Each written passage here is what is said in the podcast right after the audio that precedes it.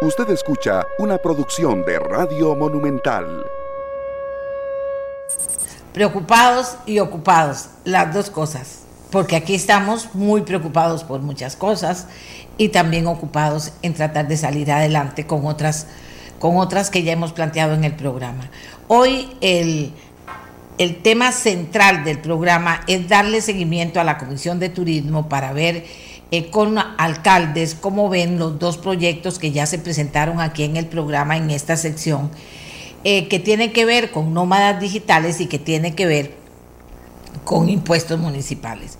Entonces, eh, vamos a conversar con ellos, va a estar Carlos Ricardo Benavides porque es, forma parte de este grupo, va a estar para Heriberto Abarca también, pero, amigas y amigos, este es el tema central. Hay otro tema que es importante, muy importante, que tal vez usted no lo tenga claro, que tal vez usted diga, mira, ¿y por qué van a empezar con eso y le van a dar tanta importancia? Bueno, precisamente porque en el tema de empleo público están pasando cosas muy serias. Ayer los titulares que veíamos y repasábamos decían, eh, Partido Liberación Nacional, el Frente Amplio y obviamente el PAC están dejando fuera las universidades de este proyecto de empleo público y dejándole a su leal entender y hacer las decisiones que se tomen. Y resulta que esto causó impacto en muchísimos sectores porque parte de lo que estamos todos procurando mentalmente, mandando ondas, es que se logre aclarar muy bien en este proyecto el tema de todas las instituciones públicas alineadas y el tema obviamente de las convenciones colectivas eliminadas tal cual están, o sea, cosas que de verdad nos digan que valió la pena todo este esfuerzo que durante tanto tiempo se ha hecho es un requisito del Fondo Monetario Internacional, que yo también no me atrevo a hacer afirmaciones totales, pero, pero el Fondo Monetario Internacional sabía cómo estaban las fuerzas, el pensamiento y los intereses en cuanto a este tema de empleo público. Entonces vamos a ver rápidamente cuando estén listas las personas eh, que hemos convocado para que nos ayuden, que estuvieron ahí, que nos digan qué pasó ayer en la asamblea, porque hay preocupación. ¿Qué pasa? Con empleo público a partir de hoy, porque empleo público es uno de esos enormes e importantes proyectos que están en la Asamblea que llamamos Proyecto País. Importantísimo, es importantísimo, pero del enredo de empleo público podemos salir pagando todos si eso no es claro, si eso no está bien y las cosas están peor después de que se haya aprobado, si es que se aprueba. Bueno. Las cosas eh, buenas, las cosas buenas, Costa Rica con un nuevo lote de vacunas contra el COVID-19 de Pfizer, 109.980 dosis. Mientras tanto, también es cierto que aumentan los contagios por COVID en nuestro país. Así que, por supuesto, decirles a ustedes que recuerden que hay que seguirse cuidando. Decirles a ustedes, están esperando que los llamen para decirles cuándo se van a vacunar, que no ocupen el teléfono y que estén viendo el correo electrónico. ¿Verdad? También eso es importante para ver.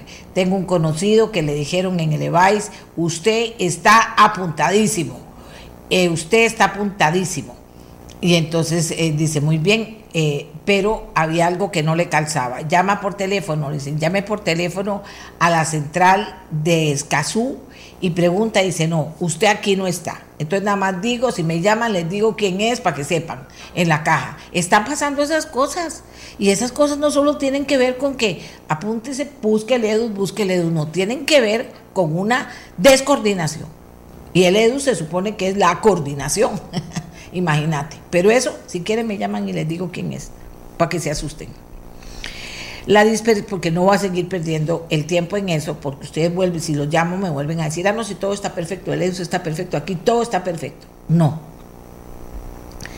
La dispersión del Estado que este año manejará casi, oigan, para que se vayan de espaldas, casi 27 billones con B de burro, billones, mil, mil billones, distribuidos en numerosos presupuestos impide un mayor ahorro de recursos públicos, lo que perjudica al ciudadano.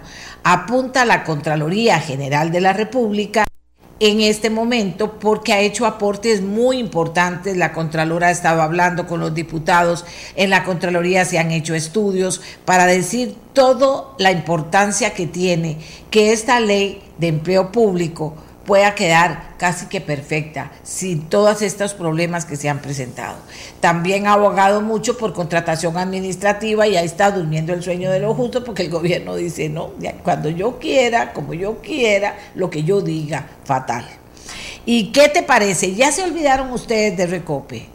y de la convención colectiva de Recope y todo lo que hemos hablado de Recope. Pues la gasolina aumentó, es la tercera vez en este año. Llenar un tanque de 45 litros costará 1.665 colones más y con diésel 1.440 colones más. Ya se olvidaron de Recope y de la convención colectiva. Es que si nos olvidamos y somos un pueblo de que me meten un cuento un día y se me olvida el pasado, nunca vamos a cambiar esta historia. Y esta historia hay que cambiarla. Y este es otro tema para elecciones, señores, de pedirle a los que quieren ser presidentes qué van a hacer con Recope. Eso es una vulgaridad. Bueno, pero yo nada más les informo porque ahora de inmediato voy a pedirle a los fíjense que de pura casualidad tenía a dos diputados yo para el programa para el tema turismo, pero resulta que también son voces importantes en el tema de lo que pasó ayer en la Asamblea Legislativa. También está la diputada Yorleni León y le había pedido a Jonathan Prendas, pero todo muy tarde en la noche, que por favor nos acompañara muy puntualmente qué pasó en la, en la Asamblea Legislativa y que, con empleo público y qué pasa ahora y eso me pareció que ustedes tenían derecho a saberlo bien temprano en la mañana. No sé si también logramos contactar a Jonathan porque estaba precisamente en reunión con el grupo asesor de su partido estudiando lo que pasó ayer en la Asamblea Legislativa con empleo público. Comienzo con Carlos Ricardo Benavides, comienzo con Carlos Ricardo Benavides para que nos diga qué fue, qué pasó, don Carlos Ricardo, y en qué tema queda empleo público. Buenos días, doña Amelia. Saludos a los compañeros, a ustedes y por supuesto a quienes nos hacen el honor de escucharnos o vernos. Bueno, ayer se aprobó eh, a través de una revisión una moción que había sido presentada tres veces por distintos diputados. Quiero decir, presentaron tres mociones idénticas eh, lo que además evidencia que se las redactaron desde afuera y las firmaron en el camino. Eh, y una de esas tres idénticas fue aprobada y lo que hace es, de una forma refinada, la moción abre un espacio para que en el caso de las universidades públicas y sus salarios, los órganos de representación o los órganos de autogobierno, como lo llama la, la moción, de la misma universidad puedan eh, aprobar eh, dentro del sistema de eh, empleo público modificaciones, pluses o mejoras salariales que obviamente lo que harían es brincarse la regla general de la misma ley de empleo público con respecto al salario global. Es decir, por un lado, la ley dice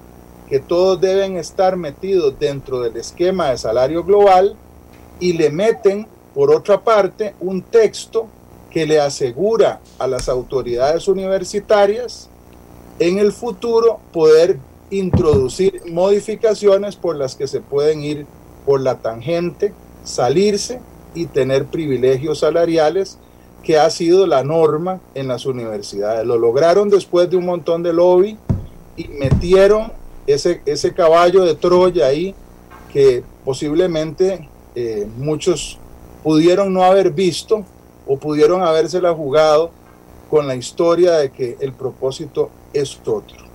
Eso ayer sucedió en la Comisión de, de eh, Gobierno y Administración, lamentablemente. Eso hay que corregirlo. Este es un proyecto de ley muy importante se puede corregir, don Carlos Ricardo, se puede corregir esto.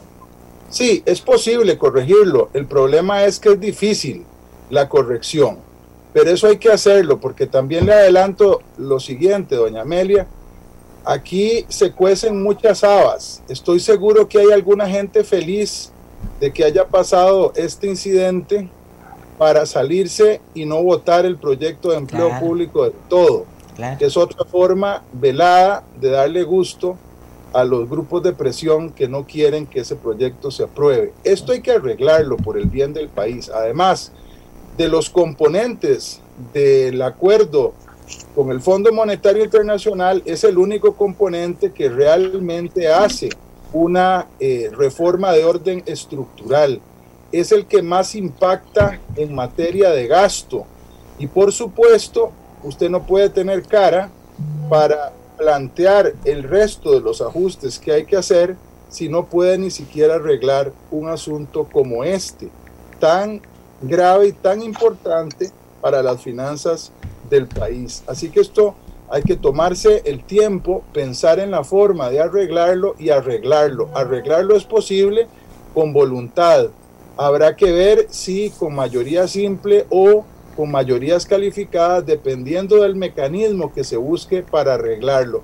Lo que no podemos es dejarnos cuentear de que esto no es nada o que no cambia nada o que realmente está bien porque está muy, pero muy mal. Incluso, y con esto termino eh, esta intervención, incluso la moción liga la interpretación a dos artículos de la Constitución Política puestos a conveniencia para que en el futuro cualquiera que tenga que interpretar la contradicción entre las dos normas eh, necesariamente tenga que darle la razón a las autoridades universitarias para que ellas se autorregulen, se autoimpongan sus salarios de manera que queden excluidas. Así que, bueno, obviamente con, con mi apoyo no van a contar en esa dirección y este, pues estaré del lado de quienes vamos a querer arreglar eso tanto conocimiento en las universidades para aprovecharlo y ver cómo manipulan las cosas para sacar provecho.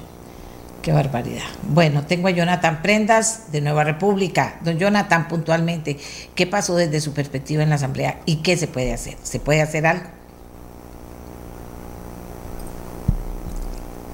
Don Jonathan. Saludos, doña Amelia, espero se encuentre muy bien. Saludos a toda la familia eh, de Costa Rica que está en sintonía pues estamos sumamente preocupados por lo que está sucediendo en la Asamblea Legislativa con el proyecto de empleo público. Como ya lo acaba de, explicar el compañero, pues es algo que no se esperaba y estábamos todos sintonizados en que nadie tenía que salirse de eh, la ley de empleo público, el, nada más con la excepción de las empresas en competencia, por lo que ya todos hemos explicado en alguna oportunidad, que es la única excepción que se estaba haciendo.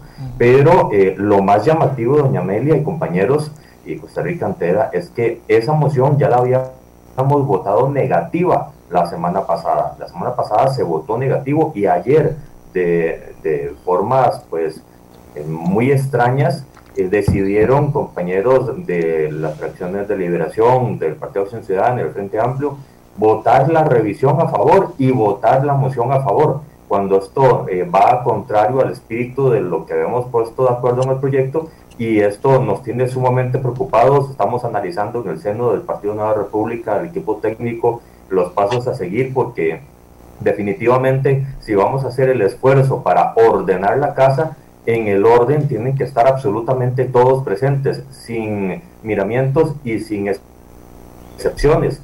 Vean lo delicado de todo esto, que si se da y si se confirma al final del proceso la excepcionalidad para las universidades, podríamos incluso estar cayendo en una inconstitucionalidad por desigualdad de condiciones para eh, actores que están en la misma situación, ya que las, los argumentos que han expresado compañeros que votaron esa moción en medios de comunicación eh, también se le podría aplicar perfectamente a las municipalidades, al Poder Judicial, a la Caja del Seguro Social, es decir, se terminarían saliendo todos eh, los interesados en no estar bajo el orden de una ley marco de empleo público y eso eh, pues vendría a ser más o menos lo mismo que lo que pasó con la regla fiscal, que al principio todos estaban ordenaditos y al final todo el mundo se salió, causó un cisma en las calificadoras de crédito internacional y al final de cuentas pues no vemos para nada prudente que todo eso se esté desarrollando. Nosotros no estamos de acuerdo con lo que se hizo el día de ayer, eh, estábamos eh, tranquilos porque nadie nos comunicó que hubiese un acuerdo en el sentido contrario y menos que se haya negociado algo en función de ese tema. Por lo tanto, vamos a, ver cómo se resuelve este, este entuerto que se está desarrollando con este proyecto. Va a ser muy complicado, va a ser sumamente delicado el, proceso de, la cirugía mayor que hay que hacer para poder enmendarlo. Confío en que se puede hacer porque este proyecto, así como está, no puede aprobarse porque estaríamos yendo contrario al espíritu de la, de la iniciativa y contrario a lo que todo Costa Rica entera está esperando que es orden en la casa y de una vez por todas ponerle el punto sobre las IES a, a, este problema porque estaríamos generando un, un cisma muy fuerte si esto se aprueba tal como se eh, incluyó ayer en la moción. Gracias a Jonathan Prendas. Vamos con Heriberto. Heriberto Abarca, Partido Unidad Social Cristiana. Adelante, Heriberto. Muchas gracias, doña Amelia. Efectivamente, ayer se ratificó un feudo estableció dentro de la ley del sistema general de empleo público un, sistema para las universidades para que se autogobiernen. Entonces los señores feudales, que ya de por sí anunciaron que se iban a reunir para definirse sus salarios, eh, le informan al país que, se van, que lo van a hacer así y con, esta, con este portillo que se abre básicamente eh, queda la puerta abierta para que ellos nada más nos informen de cuánto va a ser su salario. Eh, y bueno, yo no tengo por qué desconfiar de los nuevos señores feudales, me parece que son más razonables que los anteriores, por mucho, pero el tema es que son transitorios y aquí estamos haciendo una regulación que se supone debería ser para siempre. Yo sí quiero decir una cosa, yo no acepto que mi intención de no votar este proyecto con esta realidad sea un tema velado. Ahí sí no coincido con el diputado Benavides Jiménez, porque yo no he cambiado el criterio. La semana pasada, diputados de su fracción, Carlos Ricardo, se nalguearon y dijeron ahí que era una barbaridad, que todo el mundo tenía que estar y tuvieron una posición muy valientita. Y después con el lobby que tanto critican algunos y qué tal, entonces ahora sí. Pero no, no, aquí todo el mundo está clarísimo. Esto tiene que funcionar. El proyecto de empleo público, si no funciona, hay que archivarlo. No es que lo tenemos que solo por aprobarlo. Y a mí me parece que eh, no es aceptable que nos critique, o por lo menos me critique a mí si es que lo está haciendo, eh, porque yo cambio de posición. Yo cambio de posición por el fondo, porque claramente el proyecto ayer tuvo una mutilación y esa mutilación es inaceptable en función de lo que hemos construido y de lo que hemos venido trabajando. En ese entendido, creo que, eh, claro que se puede arreglar. tendríamos que abrir el plenario en comisión con el riesgo de que diputados y diputadas presenten mociones y que claramente eh, se atrase más. ¿Es un riesgo que se puede administrar? Sí, ciertamente. Y creo que podríamos construir un acuerdo en ese entendido y poder exponer a los diputados que vayan a trazar más el proyecto en función de algunos intereses particulares. Pero en esa vía, por supuesto que pueden contar conmigo, entendido de que podamos arreglarlo en el plenario y que eh, sirva. De lo contrario, de realmente lo que hay que hacer es archivar el proyecto y eso es. Yo se lo dije. El PAC y sus chicuelas. El PAC anda buscando votos, nada más. Bien, qué dicha. Me abrió Liberación, me cierra Liberación. Jorleni León, del Partido Liberación Nacional. Adelante, doña Jorleni. Buen día, doña Mele, buen día a todas las personas que gentilmente nos ven y nos escuchan el día de hoy. Vamos a ver, yo con respecto a esta moción quisiera referirme a lo siguiente. A mí me parece que el gobierno no está midiendo la magnitud que tiene la aprobación de una moción como el día de ayer. Y si hay alguien que tiene que cuidar este proyecto de empleo público, es el gobierno. Hay un compromiso que el gobierno adquirió con el Fondo Monetario Internacional, donde el proyecto de empleo público, público perdón, es la columna vertebral. En la aprobación de la moción el día de ayer genera dos escenarios. Un primer escenario es poner en riesgo la votación de este proyecto, que se sumen los 38 votos necesarios para que este proyecto se convierta en ley de la República. A partir de lo sucedido el día de ayer, muchos diputados estamos repensando ya nuestra posición con respecto a este proyecto, entendiendo que tenemos la apertura para hacer todo lo que sea necesario para solucionar lo generado el día de ayer. Pero desde ayer estamos repensando ya nuestra posición con respecto a este proyecto en caso de no solucionarse la aprobación de la moción el día de ayer. Y lo otro, la otra gran repercusión es que la no aprobación de este proyecto de empleo público, que como usted bien lo señala, es un proyecto país, es un proyecto estructural, por así decirlo, representa entonces que los demás compromisos que se adquirieron en el marco de la agenda del Fondo Monetario Internacional también se pongan en riesgo. Y aquí no voy a repetir el significado que tiene eh, la palabra riesgo en este caso, con ese acuerdo, con esa negociación llegada con el Fondo Monetario eh, Internacional. Todos tenemos ya clarísimo, porque se ha repetido, por diferentes medios y de diferentes formas las repercusiones que tendrá para el país, pero principalmente las repercusiones que tendrá para las personas más necesitadas, más vulnerables que tiene lamentablemente eh, Costa Rica. Yo siento que el gobierno no está midiendo, no midió la magnitud de la aprobación de esa moción y repito, si alguien tiene que cuidar este proyecto de ley más allá de los propios diputados, es el propio gobierno. Y lo más y, y la mejor evidencia es que el presidente de la Comisión de Gobierno y Administración, donde está este gobierno, es el, el mayor operador político que tiene el PAC, que tiene el gobierno dentro de la Asamblea Legislativa. Así es que uno no logra entender entonces esas posiciones y esos discursos. La semana pasada el presidente eh, en giras manifestó en reiteradas oportunidades que el proyecto de empleo público tenía que cubrir a todas las instituciones y que teníamos que tener un solo marco regulador para todas las instituciones. Bueno, el día de ayer sucedió absolutamente lo contrario a lo que el señor presidente en sus discursos había este, había manifestado. Y aquí es importante dejar claro dos cosas, doña Amelia. Una es que el proyecto, la moción aprobada viene a generar una excepción. Nominalmente las universidades siguen estando dentro de la ley marco de empleo público, nominalmente, pero operativamente las universidades quedan con la facultad, con la potestad de seguir eh, discutiendo o de seguir planteando sus propias reglas del juego para todo lo que tenga que ver con sus salarios, los cuales por supuesto que nos preocupa de manera considerable, ya que los antecedentes que tenemos hasta el día de hoy no son la mejor carta de presentación por parte de las universidades públicas. Yoleni dice bien, el presidente por todo el país diciendo eso va a ser así viene la votación y pasan estas cosas. Eh, eh, liberación nacional, don Carlos Ricardo, finalmente, ¿qué se puede esperar de una liberación nacional que uno no entiende cuando también había como una posición clara y había un compromiso? Negociaciones por debajo con el PAC, ¿cómo, cómo entender esto? Sí, primero, doña Amelia, uno no se pelea con los que piensan igual y en este caso yo con don Pablo Heriberto, no tengo ninguna diferencia y sé que él con, mucha frustración eh, dice que retire el apoyo al proyecto para que esto se arregle y con él no tengo ninguna discusión en ese sentido, eh, pero sí con otra gente de su partido que tiene meses de venir diciendo que este proyecto no sirve y que hay que archivarlo y no les creo sus motivaciones. Y el que entenderá. Eh, creo que hay gente que estaría feliz con que este proyecto se archive, no pase nada y se vaya a la porra del acuerdo con el Fondo Monetario Internacional y yo por lo menos voy a hacer todo lo que esté a mi alcance para que este proyecto se corrija, se ponga como tiene que ponerse y se vote.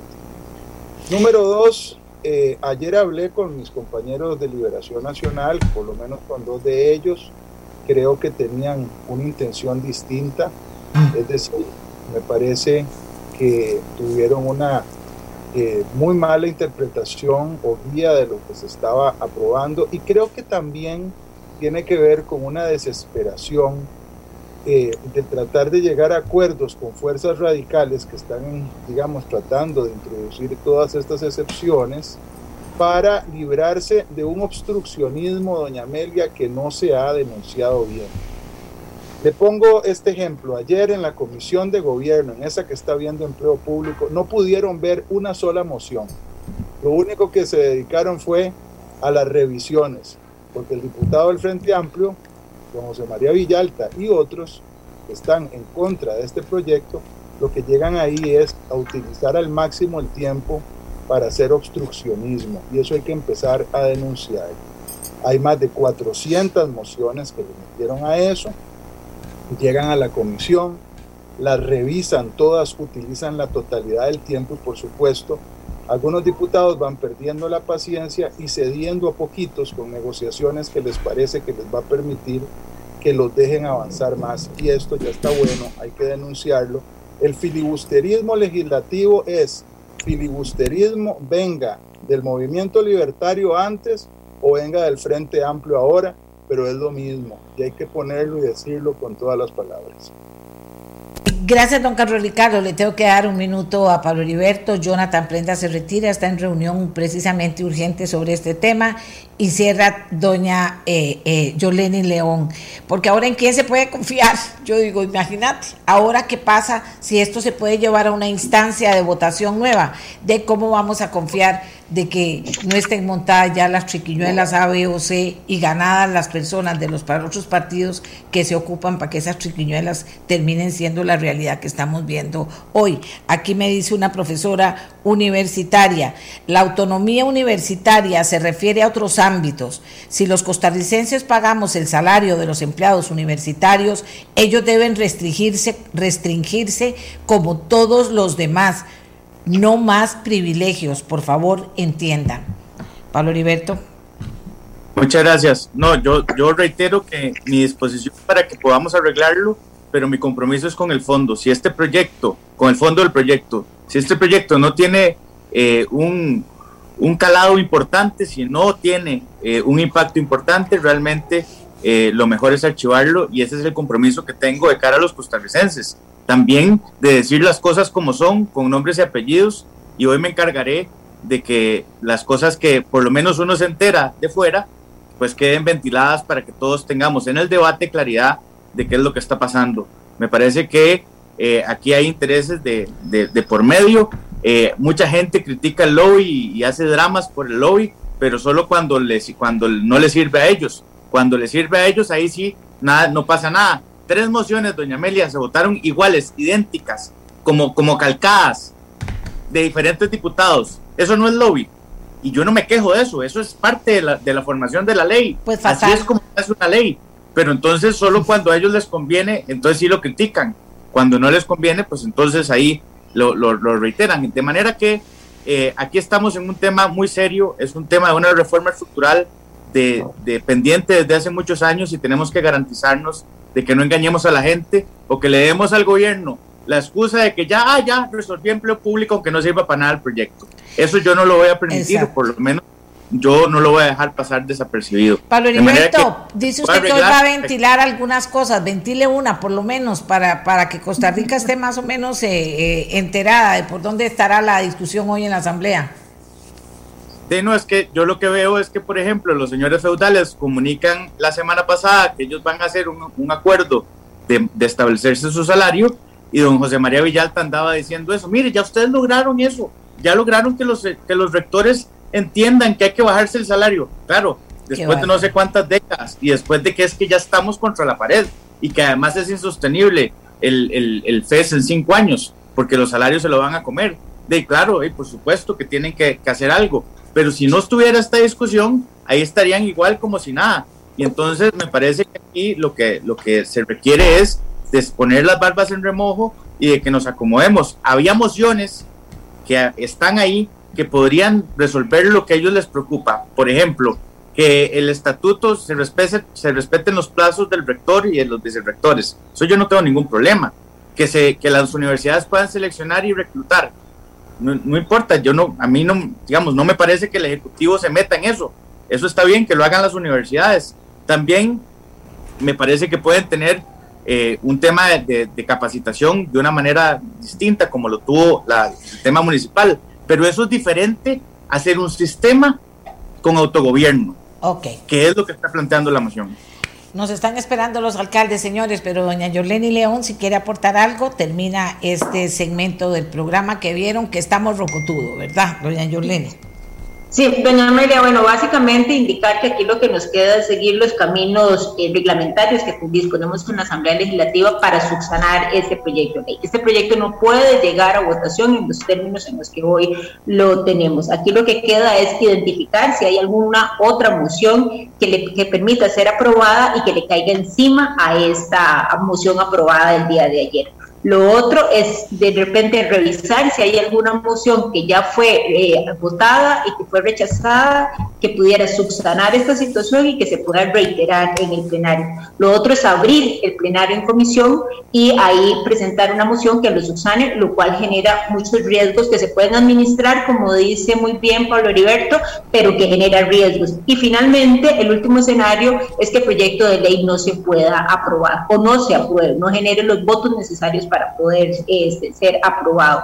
Eh, definitivamente esto pone a partir del día de ayer en una situación complicada este proyecto de ley, no solamente por sus repercusiones, sino también por el ambiente propio de la Asamblea Legislativa y las relaciones que se tienen que dar entre las diferentes fracciones sin embargo, somos muchos los diputados que estamos completamente casados con la idea de que esto hay que solucionarlo y estamos dispuestos a dedicarle tiempo, a dedicarle pensamiento para ver de qué manera se logra subsanar a la brevedad posible lo sucedido el día de ayer.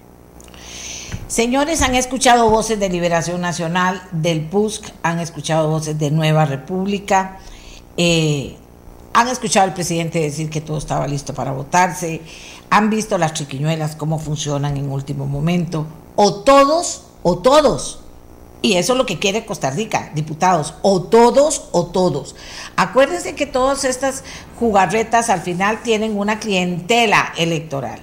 A los diputados, a los, a los eh, a la gente de las universidades son votos para un partido y por eso un partido dice una cosa y hace otra. Qué barbaridad. Y me parece a mí que también los diputados pellizcados, aprender a leer lo que dice ahí, dice, mira, esta moción dice eso, llaman a un asesor o llaman a alguien que sepa, mira, esta moción dice eso, ¿cómo vamos a poder meter esto? Aquí nos están, eh, no sé ni cómo fue la chiquiñuela, pero algunos están haciendo y, es, y, y podemos, eh, eh, se va a perder eso y las universidades van a tener esa diferencia del resto de empleados públicos pagados por nosotros.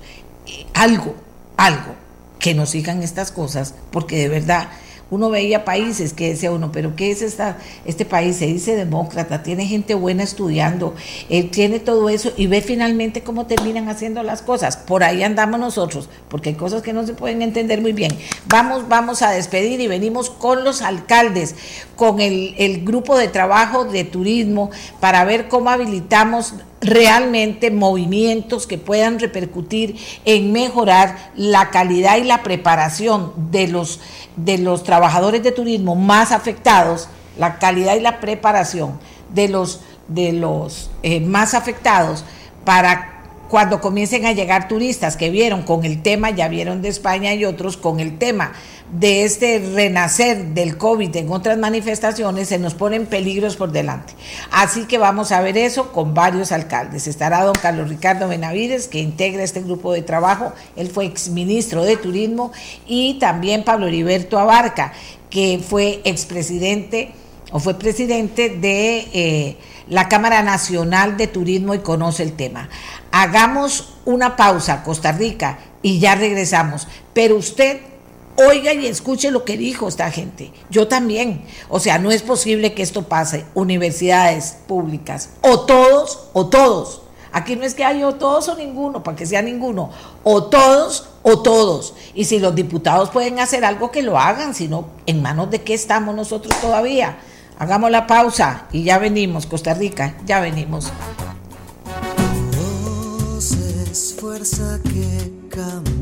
este es el podcast de Nuestra Voz, una producción de Radio Monumental.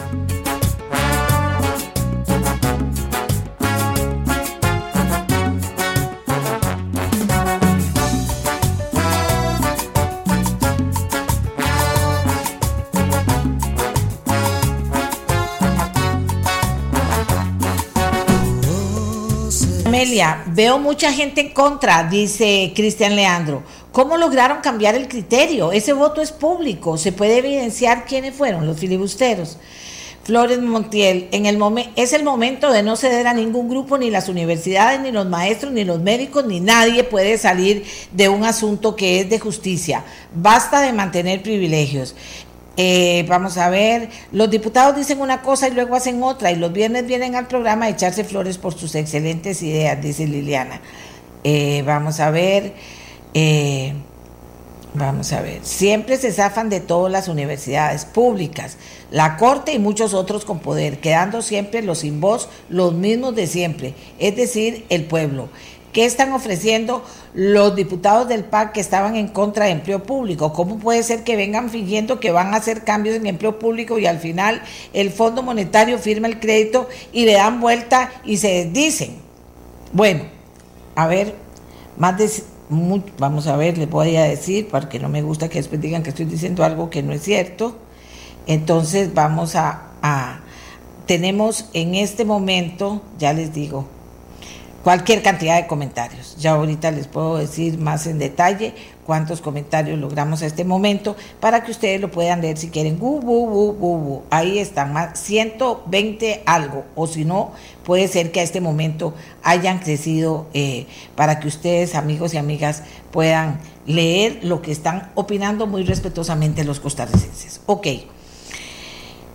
El grupo de trabajo sobre turismo, para abrirle y sector turismo estamos para servirle, para abrirle y darle seguimiento a todos los proyectos que se puedan fortalecer, que puedan tener los votos de los diputados, que puedan moverse de manera inmediata para ayudarle a este sector tan afectado en nuestro país, tan decaído, decaído, decaído. Eh, ayer hablábamos del tema, del tema de energía solar, vieron ustedes que ahí también se las traen. Ahí vienen las riquiñuelas para que las cosas no pasen o si pasen o tal vez pasen. Cero. Hoy tenemos al diputado Carlos Ricardo Benavides, que forma parte de este grupo de trabajo eh, y que es el gestor y presentador del proyecto de Nómadas Digitales. Tenemos a Pablo Heriberto Abarca, que forma parte de este grupo de trabajo y que eh, presentó un proyecto que tiene que ver con bienes inmuebles. Tenemos también a eh, don Carlos Cantillo, alcalde de Carrillo, una zona en la que hay muchísimo, es una zona turística, Alfredo Córdoba, alcalde de San Carlos, a Luis Gerardo Castañeda, alcalde de Liberia, y habíamos convocado a otros que dijeron, no, nosotros todavía no conocemos bien el tema, pero vamos a estar atentos a ver en qué podemos apoyar cualquier cosa que se haga en favor del enfoque que se le está dando a este trabajo. Y tenemos a Rolando Campos, el gerente de ventas de Swiss Travel, es un hombre con más de 30 años de estar participando en el tema turismo, no es político, es un trabajador del turismo y es pequeño empresario también. Rolando, introduzcanos el tema que vio con todo esto de empleo público, se nos, se nos vino, pero tenemos chance. Solo don Carlos Ricardo es el que quedaba prensado por el tiempo. Díganos usted en qué punto estamos, cómo lo están viendo ustedes, el turismo que han estado hablando de esto esta semana.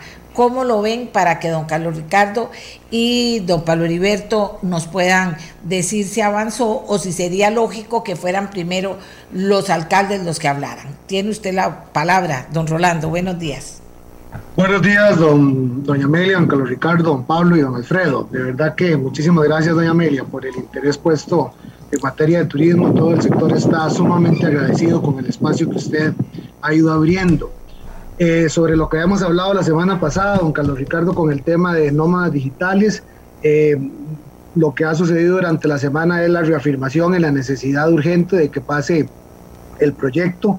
Ignoro si dentro de la Asamblea Legislativa ya ha habido algún, algún avance en, ese, en esa materia. Luego entiendo también que Canatur tuvo una reunión con eh, las, la Unión de Municipalidades también durante la semana y que hay una anuencia importante para querer colaborar con el, con el sector. Sí me parece a mí que aún falta este, mayor sensibilización dentro de, dentro de todo el aparato público y aprovechando que está don Alfredo, que no es el caso porque es una municipalidad muy activa con el sector turístico, pero sí al resto de municipalidades del país tal vez provocar reuniones con las distintas cámaras, con las distintas asociaciones de corte de turismo en cada una de sus comunidades para entender tenemos, tenemos, doña Amelia, necesariamente que interiorizar que el desarrollo turístico de este país pasa primero por las municipalidades antes que por cualquier otra instancia. Es ahí donde se van donde se van viendo las cosas del desarrollo local, que al final son las que en verdad hacen la diferencia en la marca país, en el tipo de producto turístico que podemos ir desarrollando. Los planes reguladores de cada una de esas municipalidades van a ir haciendo que Costa Rica tome una u otra dirección en materia de desarrollo turístico. De modo que Muchísimas gracias por el espacio y vamos a ver qué, qué podemos aportar durante esta mañana. Y aquí el ministro de Turismo nos decía que anteayer se logró un pequeño alivio, y dice pequeño alivio porque es un pequeño alivio, extender la, estadía por tres meses más a los turistas que ya están en Costa Rica. Totalmente, y eso, doña Amelia, eso es claramente un llamado más a los diputados para acelerar el tema de los nómadas digitales. Antier en una presentación nos explicaba la gente de Airbnb que ya hay 6 millones de anuncios activos en su plataforma promocionando en todo el mundo, no es solo en Costa Rica, es en todo el mundo. Este, este tipo de estadías prolongadas que ahora con el teletrabajo y la experiencia vivida a raíz de la pandemia, sin duda será uno de los, de, los nuevos estilos de vida que veremos en, en todo el mundo.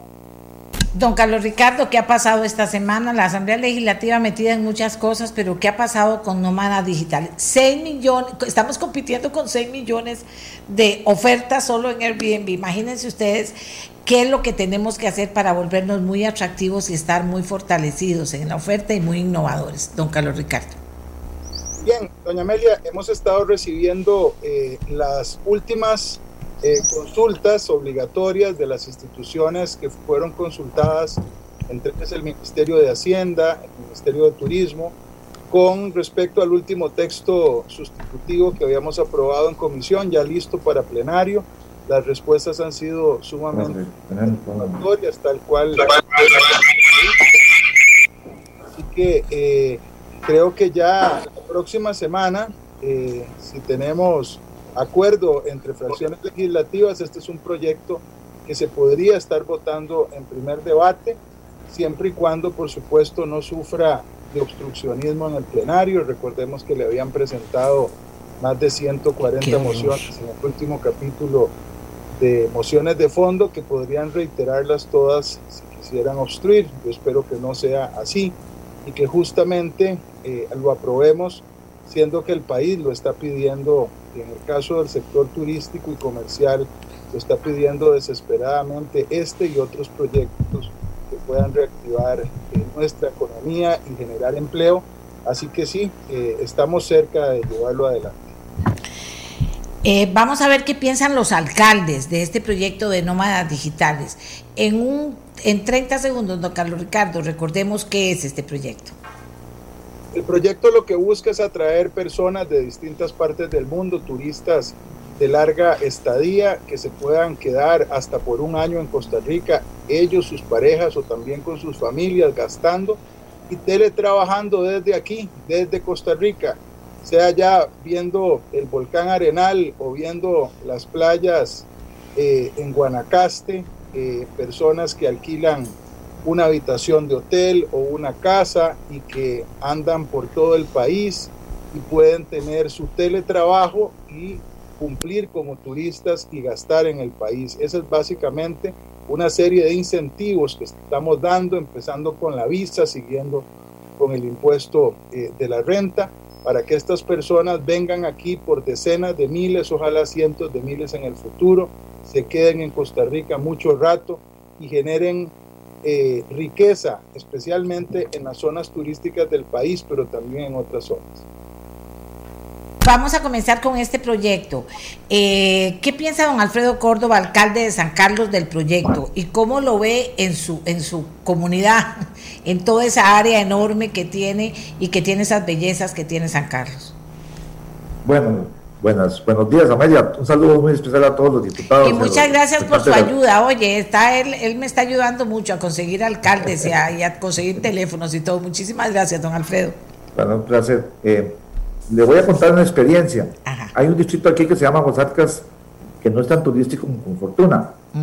Y hice una visita a un lugar que había unas cabinas, eh, me invitaron una, una, una cena y pregunté al señor, mire, ¿cómo se están con las cabinas? Mire, aquí viene gente de Costa Rica a hacer teletrabajo. Le ¿cómo, cómo?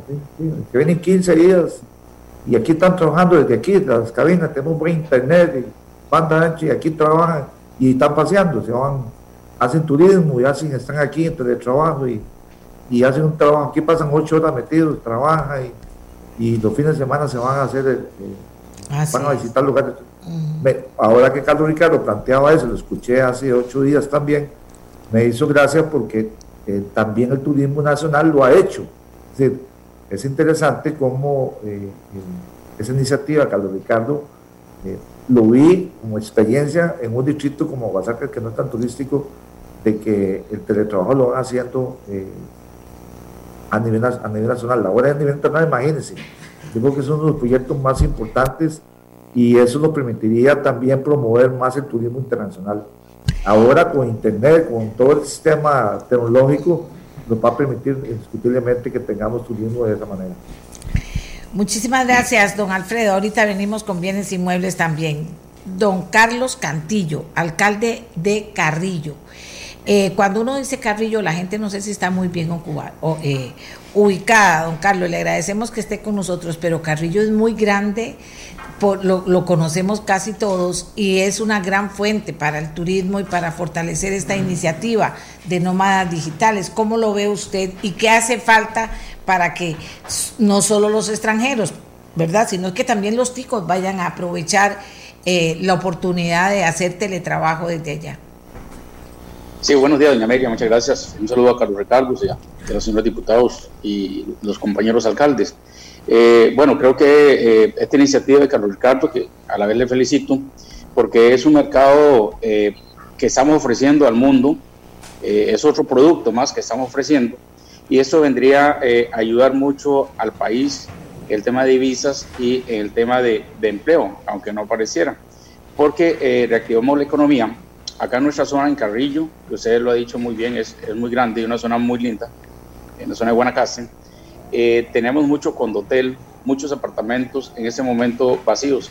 Y yo creo que con este tipo de, de mercado eh, podemos ayudar a esta actividad.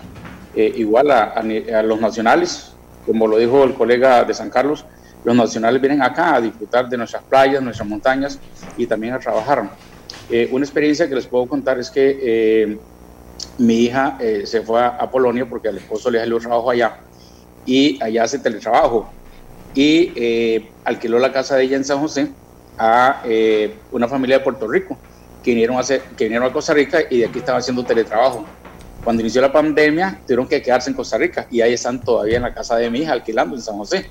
Entonces significa que esto es un mercado eh, muy activo que no hemos explotado y con esta legislación pues va a abrir las puertas para atraer este mercado internacional y nacional también.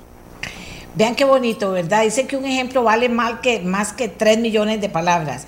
El esposo de la hija se va a Polonia, la hija se va para Polonia ticos. Eh, alquilan la casa para unos puertorriqueños que están trabajando. Viene la pandemia, siguen, gracias a Dios, con su casa alquilada. Pero esos son los nuevos modelos de vida que va a haber en el mundo. A mí cuando, cuando me pasó la experiencia de que alguien de la familia cercano se fuera a vivir a otro país, uno dice, ay Dios, y comienza uno a pensar, pero ese es el mundo de hoy, así vamos a estar conectados. ¿Qué, qué ejemplos más, más bonito este y también el que nos presentaba alcalde de San Carlos? ¿Y qué nos dice el alcalde de Liberia, Luis Gerardo Castañeda? Señor alcalde, buenos días. ¿Aló? Don Luis, a ver. Don Luis, debe ser que no tiene audio. Miguel, decime algo. Porque si tenemos problemas, ah, parece que se le cortó el Zoom. Llámalo por teléfono, a ver si lo podemos poner por teléfono. Para no perderlo. Vean lo que me dicen aquí. Vean lo que me dicen aquí que es cierto, yo sé que es cierto. Dice, eh, ¿se acuerdan que entrevisté a alguien que me hablaba del futuro y que este día se celebró, el lunes se celebró el Día Mundial del Futuro y que todo el planeta se interconectó 24 horas para hablar de futuro? Él estaba ahí y además es profesor de eso que se llama futuro. Imagínate. Un aspecto habilitador para ese proyecto es Internet de banda ancha a nivel nacional. ¿Qué se está haciendo que, para que el país sea realmente digital? El señor Delice sabe que anda atrás de él para que nos diga qué se está haciendo, pero de verdad, porque esto sí va a ser una prueba para el país. Dejamos de hablar paja y decimos, estamos interconectados, vengan para acá el mundo, porque aquí todas las comunidades están. Vea que Aguasarcas lo pudo hacer. Entonces necesito que Lice venga y nos mapee con la cuestión en la mano, se hacemos por Zoom y nos diga, ve, aquí está interconectado, aquí, aquí, aquí. Y si algún lugar el, señor dice está interconectado y no está, entonces le decimos, no señor, no está interconectado. Pero estoy con eso de Lice. El alcalde de Liberia me dicen que ya está listo. Don Luis. Ah, ah. Miguel no está ni por teléfono.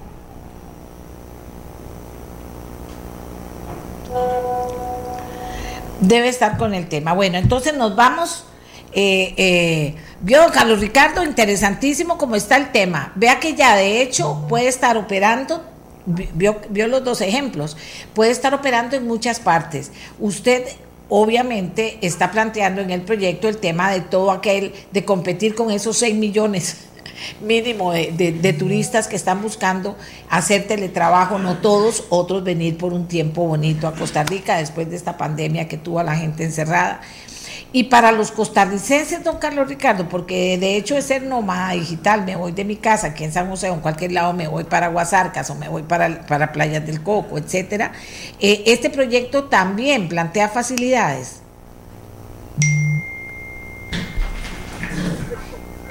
Plantea múltiples alternativas, doña Amelia, porque para los efectos de los extranjeros, eh, ellos pueden trabajar de una manera eh, tranquila, eh, relajada en términos de su visa.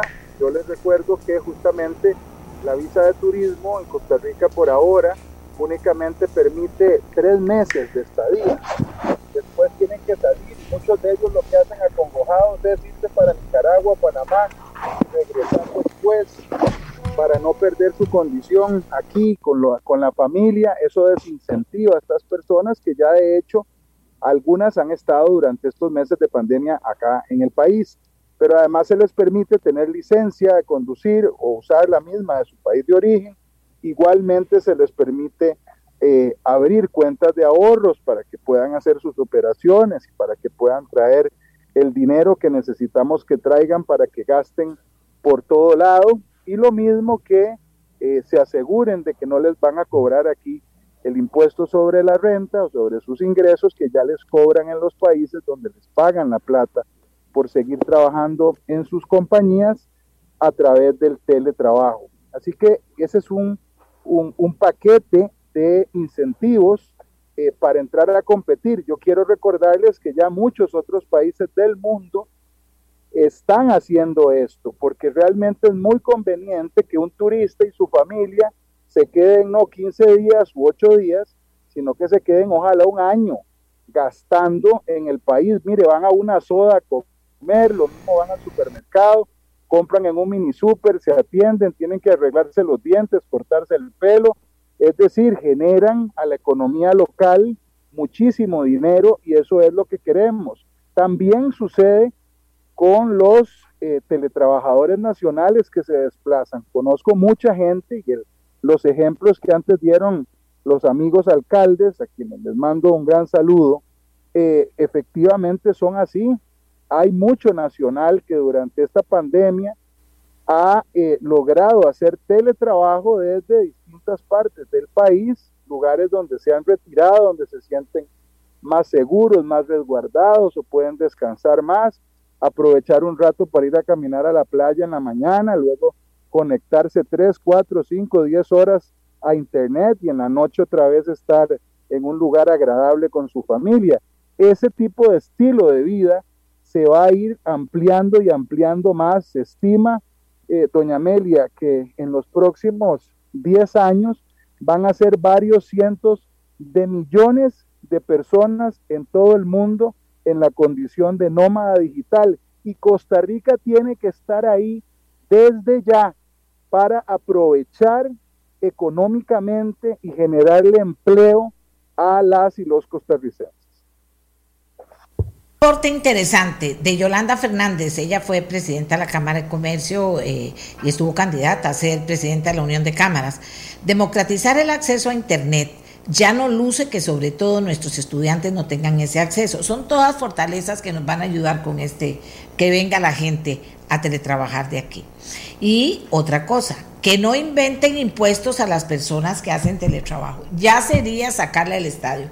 Qué dicha que doña Yolanda lo pone ahí, porque ese es, ese es otro tema, que aquí cualquier invento va impuesto y esto no puede ser. Pero fin, eh, estamos hasta aquí si don Carlos Ricardo pudo pasar su reunión, yo le agradezco que nos haya acompañado hasta el momento. Eh, nada más, eh, si tiene algo que agregar sobre el tema bienes inmuebles para que quede su opinión y después trabajamos con don Pablo Heriberto, don, don Carlos Ricardo. Muchísimas gracias, efectivamente, ya, ya llegué al sitio de reunión, me cambié de la computadora de la casa al teléfono, doña Amelia, muchas gracias. Eh, pero me despido diciendo que eh, reitero la necesidad de, aprobar esta legislación para poder generarle más comodidades a las personas que están en tan malas condiciones y que tienen ahí esos acumulados de deuda, por un lado con las municipalidades, adicionalmente eh, con los bancos.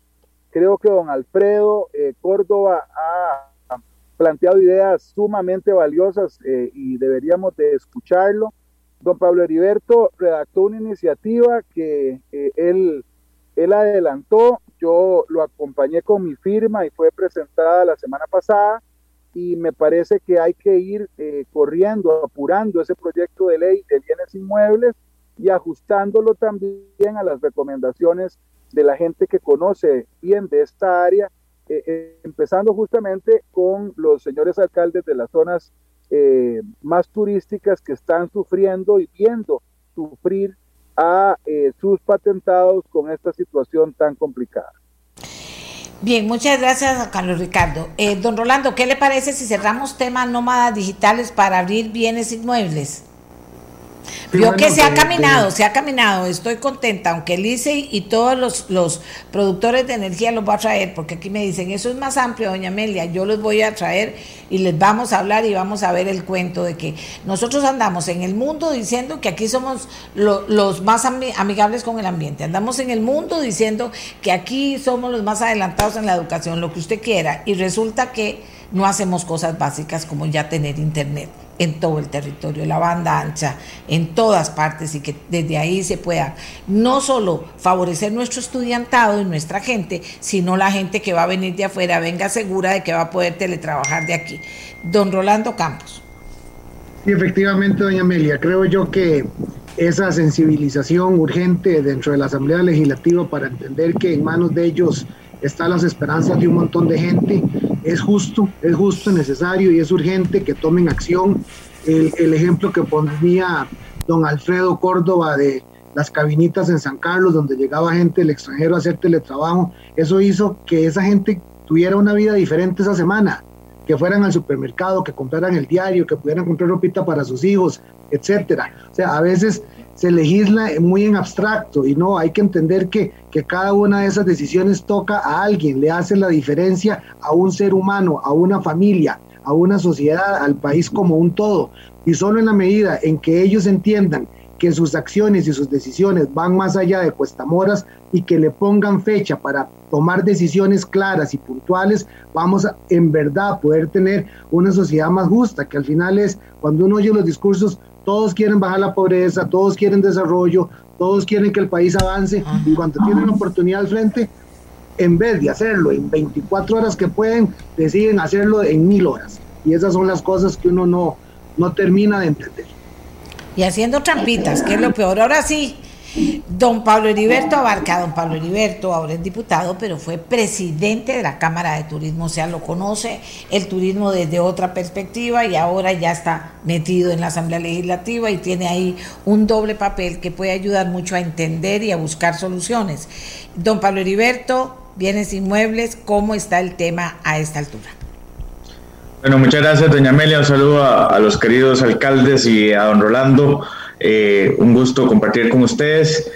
Y bueno, eh, efectivamente eh, presentamos el proyecto la semana pasada, le he enviado a varios alcaldes el proyecto para tener su opinión. He recibido solo el del alcalde de Tilarán, que le pareció una iniciativa importante, en el entendido además de que es uno, una autorización y cada consejo tendrá la potestad de administrarlo de acuerdo a sus realidades y de acuerdo a sus posibilidades.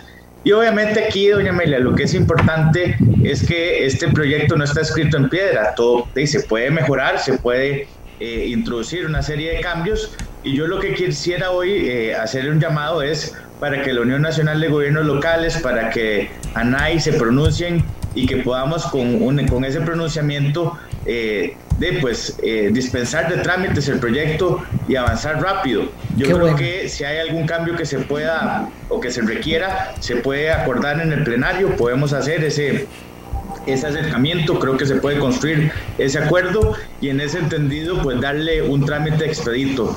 Hay un interés particular de este diputado y de varios diputados como el diputado Benavides Jiménez que me acompañó y, muchos más, de que podamos brindar esta herramienta obviamente al sector turístico, pero en general en función de no solo ayudarle a los ciudadanos, sino también a evitar eh, que el pendiente de cobro en los municipios se dispare eh, de por la realidad. La realidad es que ha habido una afectación económica en términos del desempleo y en términos de la reducción de ingresos. De manera que eh, estamos en el trámite de publicación, pero también en ese trámite y en esa espera estamos, eh, yo esperaría que las organizaciones del, gremio municipal se, se manifiesten que den sus observaciones para poder avanzar rápido en el plenario, doña May. Bien, don Pablo Heriberto, hágale ahí una síntesis para la gente que no tiene claro de qué proyecto estamos hablando en, en concreto. Lo que vamos a, lo que está planteando es una autorización a los consejos municipales para exonerar de eh, condonar los intereses y multas si usted paga el principal, se habilita un, un, arreglo de pago a 24 meses y también se autoriza un recálculo de las licencias de licores en función de si los negocios estuvieron cerrados durante un tiempo determinado. Es decir, si usted a lo largo del año tuvo el negocio cerrado cuatro meses, bueno, entonces no debería de pagar la, la licencia por, por todo el año, debería haber una rebaja. Ese recálculo se autoriza y se establece una mecánica. Eh, así en resumen, eh, lo que podría permitir es que si usted paga el principal y hace un arreglo de pago, eh, se pone al día, el municipio recibe dinero fresco, digamos, de inmediato y evita morosidad y además en ese entendido, pues no, no, se pierde el principal, que es lo que ha indicado la Procuraduría y la Contraloría, que no es permitible eh, rebajar. De manera que eh, esperaríamos que esto le sirva a los municipios y le sirva a los ciudadanos. Eh, gracias. Ahora sí, ¿qué piensa el alcalde de San Carlos de este proyecto? Bueno, ya yo nosotros lo preparamos, ya tenemos algunas recomendaciones. mire, hay unos detalles que tal vez es bueno que concluyamos. primero que todo, nosotros tenemos por reglamento los, convenios de pago a los 24 meses, entonces a nosotros no nos, nos va a afectar mucho ese proyecto, digamos, ¿no? No es tan importante los 24 meses. Lo que sí es importante es el, el pago de multas e intereses. Eso es muy importante, extenderlo a un año o año y medio. Eso a seis meses. Y el pago principal tal vez no es tan cierto. Por ejemplo, nosotros, si, la, si el ciudadano paga al contado en enero los impuestos, los bienes inmuebles anual, nosotros le bajamos un 10 o un 15% de, del principal. Entonces sí se puede hacer cosas de bajar el principal con alguna, algún aporte de la ley. Por ejemplo, si usted llega y hace un arreglo pago y paga adelantado o hace un pago en un momento determinado, podría rebajarse un 10%. Entonces, podemos hacer eh, algunas modificaciones importantes. Tal vez si me permitiría hablar con su asistente para que hable con el asistente de nosotros y podamos hacer una, unas recomendaciones al proyecto en ese sentido. Es indiscutible que tenemos que rebajar. Nosotros aumentamos más de un 50% del pendiente cobro de bienes iguales, principalmente en la zona turística. Y eso no se puede seguir cargando del turismo porque eso no va teniendo un efecto en los municipios. Es mejor recibir algo que no recibir absolutamente nada. Y eso es un error es un error querer, eh, eh, querer, eh, tener, querer tener todo el dinero que el municipio no tiene ahora, que no lo va a tener, porque no lo va a tener, no hay una economía sólida en este momento, el turismo no está bien, no se va a arreglar en menos de un año. Esto, esto yo no lo veo, no lo veo bien. Esto no lo veo yo a corto plazo. Esto se va a llevar seis o siete meses más. Si no hacemos, hay una, en el proyecto ley se tenía que establecer, por ejemplo, nosotros tenemos un plazo de tres años para mandar a código judicial el impuesto de bienes inmuebles. Doña Media, es extenderlo a cinco años. ¿Por qué? Porque nos obligan a mandarlo a código judicial. Entonces hay que pagarle los abogados, hay que pagar un recargo adicional porque la ley nos obliga. Entonces yo creo que hay un transitorio diciendo que se extiende eh, el periodo a cinco años para no mandarlo a código judicial y no a tres años. Esos pequeñitos detalles son los que nosotros queremos recomendarle al señor diputado. ¿Por qué? Porque si si yo no mando código judicial en menos de tres años, los impuestos bienes inmuebles me lo cobrarían a mí o estarían cumpliendo con la ley. Entonces, extender dos años más para que el municipio no mande a código judicial, no lo obligue, mandar a código judicial los bienes inmuebles y nos permita hacer negociaciones de pendiente cobro, arreglos de pago. Y también una recomendación importante, cuando se hagan los arreglos de pago, que no se les cobren las multas e intereses que se paren las multas e intereses. El momento que usted hace el arreglo de pago, se paren los intereses. El municipio no es una financiera. El municipio lo que tiene que dar es un servicio a la población. No tiene por qué convertirse en una empresa bancaria cobrando intereses y multas a ciudadanos que la están luchando y que la están viendo cómo salen adelante. Entonces, eh, esto es un asunto de conciencia de todos. Todos tenemos que cooperar, todos tenemos que sacrificarnos y principalmente los municipios. Nada hacemos con quebrar nuestros, eh, nuestros aliados y al final, ¿qué hacemos con tener a todo el mundo en coro judicial y al final no nos beneficiamos ninguno? Aquí hay que hacer, hay que ceder un, pues, un poquitico el municipio. Eh, por ejemplo, por ejemplo, si nosotros logramos que en el proyecto de ley, eh, el proyecto de ley, los bancos que tienen ya financiados, las, las entidades financieras tienen a los hoteles pagan al contado o asumen la ley de bienes inmuebles, los pagos de bienes inmuebles, podemos rebajarle un 10 o un 15%. Entonces significa muchísima plata, sin interés, sin multa, y dejamos que los, eh, los deudores tengan la capacidad de poder hacer trámites correspondientes.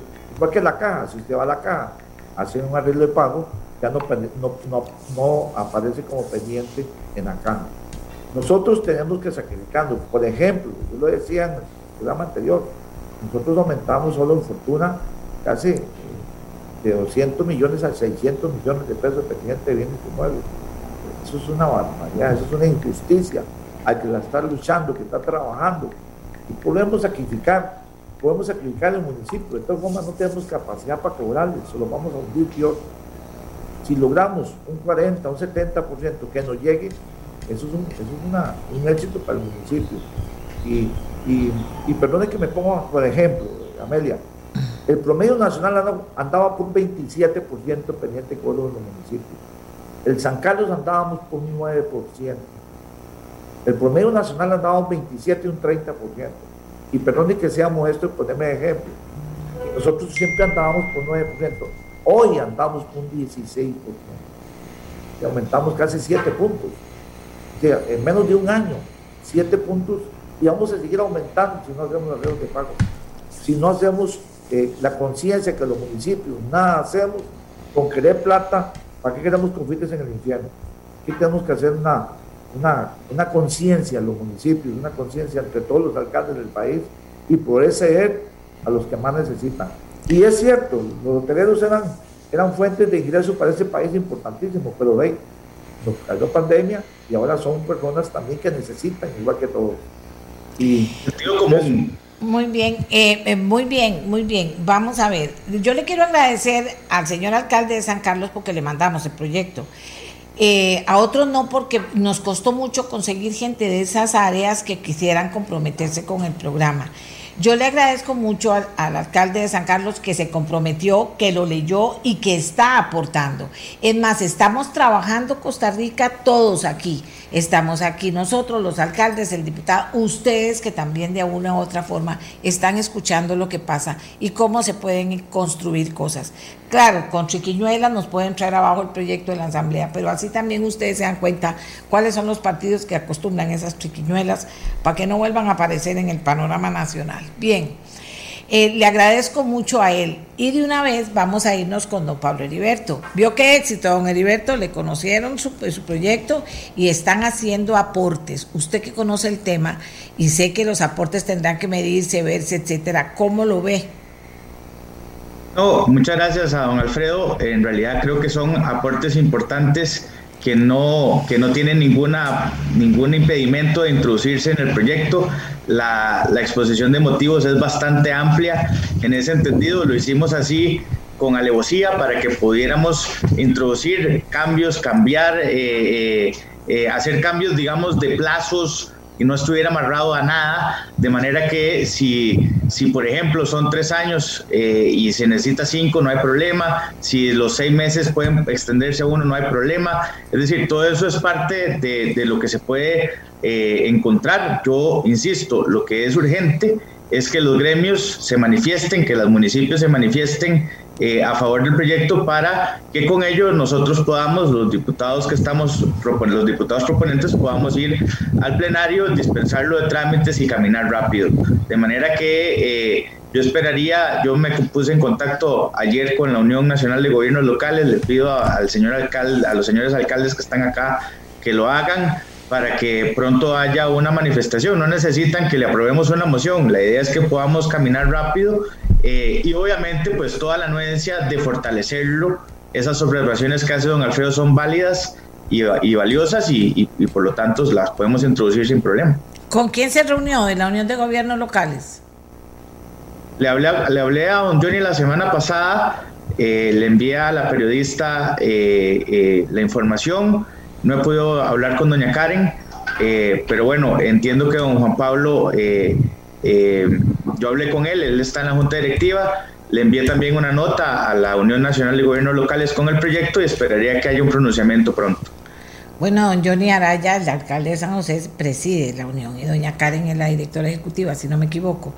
Los vamos a llamar para que ellos nos hablen porque yo quiero, Pablo Heriberto, que de, mostrar que las cosas se pueden hacer y si todos nos unimos se puede hacer más todavía. Esta no es Amelia, porque ah, no, ¿por qué cree Amelia? No. Amelia abrió el micrófono a las voces del sector que está deprimido y a que nos cuenten en la práctica qué son los problemas y cómo lo resolvemos y cómo llamamos a los que más saben de esto para poderlo resolver. Entonces, que no sea el tema de que si yo no lo hago, lo hagan otras personas, porque la Unión de Gobiernos Locales, tengo entendido, porque me han llamado, eh, hicieron un grupo de trabajo. Bueno, está bien que hagan un grupo, pero nosotros aquí estamos trabajando a vista y paciencia de todo el país con una total transparencia. Qué bonito sería que ellos también nos aportaran y que al final se pudiera caminar sobre un proyecto que, estamos aquí desarrollando con el aporte, vean, con toda humildad, dice don Pablo Heriberto, ahí está, eh, los, alcaldes saben, vamos a tomar muy en cuenta lo que hacen. Entonces, estas cosas creo yo que son las que nos pueden eh, ayudar a nosotros. Escuchamos al alcalde de San Carlos, ahora vamos con, eh, con el alcalde de Carrillo, con el don Carlos. Sí, señor nada más voy a pasarme al teléfono porque tengo que ya irme a la, oficina. Entonces voy, me paso el teléfono para ir manejando. Gracias, Pablo Heriberto. Y yo les quiero decir una cosa, Costa Rica, toda hay gente que tiene miles de cosas que hacer, pero que se está dedicando con toda transparencia a ayudarle a este sector deprimido y a ver por qué las cosas no han caminado. Ahora es capaz que mañana me dicen que todo está caminando, pero no es cierto. Cuando esto nace, nace de la preocupación de que, Dios mío, ¿Qué vamos a hacer si aquí no está caminando la cosa? Gente que tiene hambre, gente que está perdiendo los carros, gente que puede perder eh, la, la, propiedad y que se le dice algo que es muy bonito, emprenda. No, gente que ya emprendió y tampoco funcionó, porque no es cierto que el emprendimiento es mágico y que en todos los lugares va a dar resultados para emprender, para esta situación que viven. Entonces, vamos a ver, voy a hablar con don Yori. Don Johnny lo va a llamar hoy, eh, para ver y con doña Karen y que vengan y que hablemos y que construyamos. Aquí Costa Rica nos está viendo. De eso se trata, de transparencia y que después no nos vengan con, vea, con estas chiquiñuelitas por abajo, porque así no camina la cosa. Mientras que don Pablo Heriberto se monta en el carro, que le digo, pobres, ellos tienen que ir a trabajar, tienen reuniones, tienen, pero nos ayudan porque queremos ayudar nosotros también y hay gente que está esperando esa ayuda. Eh, vamos a ver, alcalde de Carrillo, a esta altura, ¿qué nos puede decir don Carlos Cantillo? ¿Aló? Señor Cantillo, se me perdió. A ver. Señor Cantillo. Eh, vamos a ver, Miguel, señor Cantillo, sí o no, lo tengo o no lo tengo, nada más póngame sí o no. Se fue el audio, doña Amelia. Se fue el audio. Eh, vamos a ver cómo localizamos al señor Cantillo, sino por teléfono. Aquí somos pellizcados. Eh, doña Amelia, ¿usted me escucha? Sí, claro. ¿Quién es? Cantillo. Ok, sí, yo casi no lo escucho acá, pero bueno. Adelante, señor Cantillo, es para ver a... Ok. como dice el dicho, nunca es tarde cuando la dicha es buena. Ajá hubo un proyecto de ley que se, eh, se, hizo ley el año pasado sobre eh, los arreglos de pago que nos dieron a las municipalidades eh, la posibilidad de hacer estos arreglos de pagos hasta 24 meses. hasta diciembre se vencía el plazo para que el ciudadano pudiera hacer este arreglo de pago y los gobiernos locales tenían la posibilidad de ampliarlo hasta tres meses más. Acá en Carrillo y se tomó el acuerdo de ampliarlo tres meses más. Bien, no obstante, creo que esto, como dijo el compañero Córdoba, eh, cada municipalidad tiene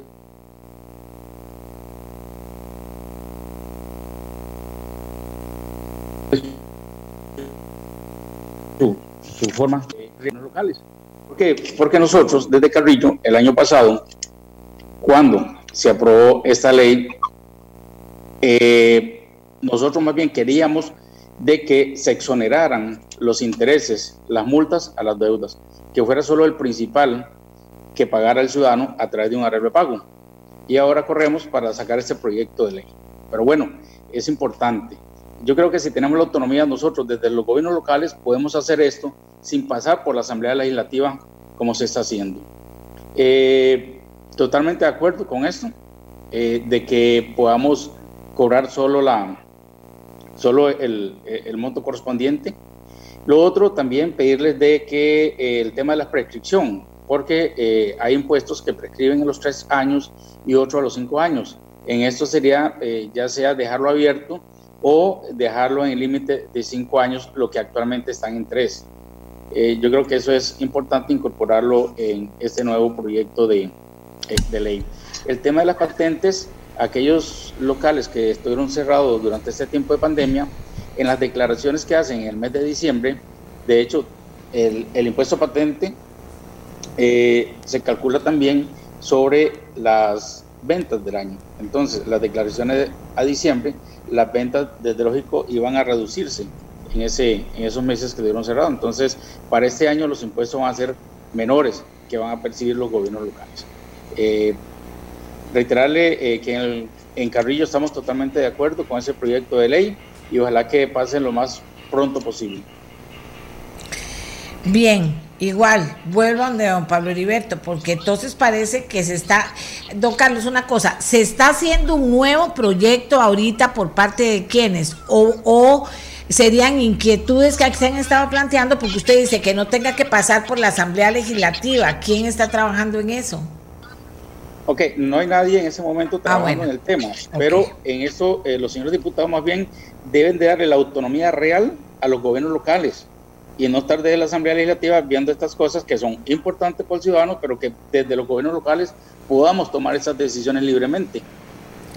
Ok, vamos a ver qué piensa Pablo Heriberto, porque el tema es, don Carlos, es que hay una necesidad urgente que no se hizo nada durante el mes de año de pandemia también, que estamos tratando de hacer algo que tenga sentido para todos. buscar un consenso que favorezca a todos. No sé si pasa por la autonomía municipal o si pasa por, por leyes que favorezcan esto y que todos sepamos cómo está la situación y cómo, cómo este proyecto ayudaría a arreglarlo. Pablo Heriberto. Bueno, muchas gracias, doña Amelia. Sí, efectivamente son dos discusiones aparte. Lo que plantea el señor alcalde me parece que es una discusión en otro proyecto de ley de otorgarle una autonomía para que los consejos, eh, de alguna u otra forma, en un procedimiento que establecerá la ley, pueda asumir este tipo de decisiones. A mí me parece que es correcta. Eh, yo me pongo a la disposición de ellos para que podamos redactarlo y presentarlo también. Me parece que es una decisión importante, no debería estar los municipios dependiendo de, la Asamblea Legislativa, de la voluntad de los legisladores para hacer este tipo de cosas, y sería un avance importante eh, desde el punto de vista de la centralización en la cual creo efectivamente. De manera que eh, yo agradezco la observación, pero y además agradezco que en este proyecto, que es, digamos, resolver ahora de inmediato, eh, podamos acelerarlo. Ya se comunicó con nosotros la, la Unión Nacional de Gobiernos Locales y esperaría reunirme con ellos ahora, hoy mismo. Entiendo que mañana verían el proyecto en la Junta Directiva y, bueno, para mí es vital que ellos eh, hagan sus observaciones y que, y que avalen el proyecto para avanzar.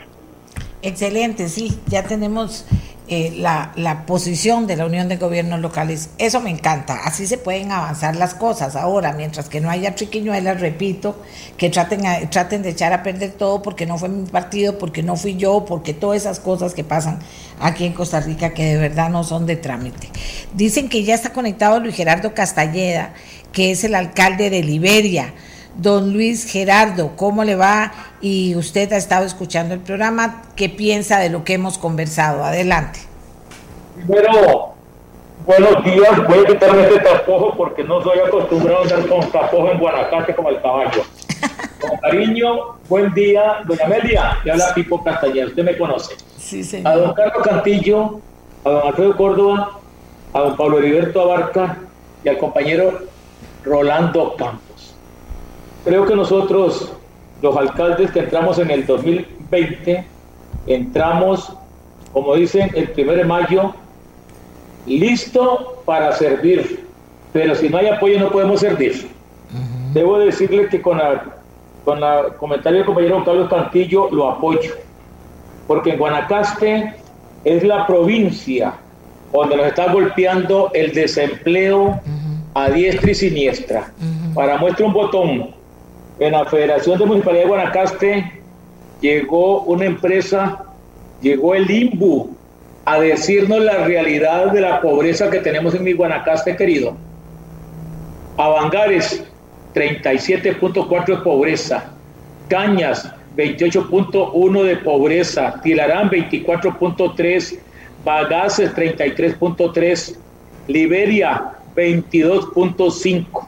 Carrillo 29.8, Ojancha 33.6, La Cruz 57.3, Nandayure 36.9, Nicoya 31.2, Santa Cruz 26.8. Compañeros, debo decirles de que llegamos a la municipalidad de nuevo, hemos tomado con seriedad esta pandemia que ahora el 6 de marzo cumple un año que vino a Costa Rica y tomamos un acuerdo con las mesas de trabajo que hicimos con la, con la federación y con la primera dama de la República.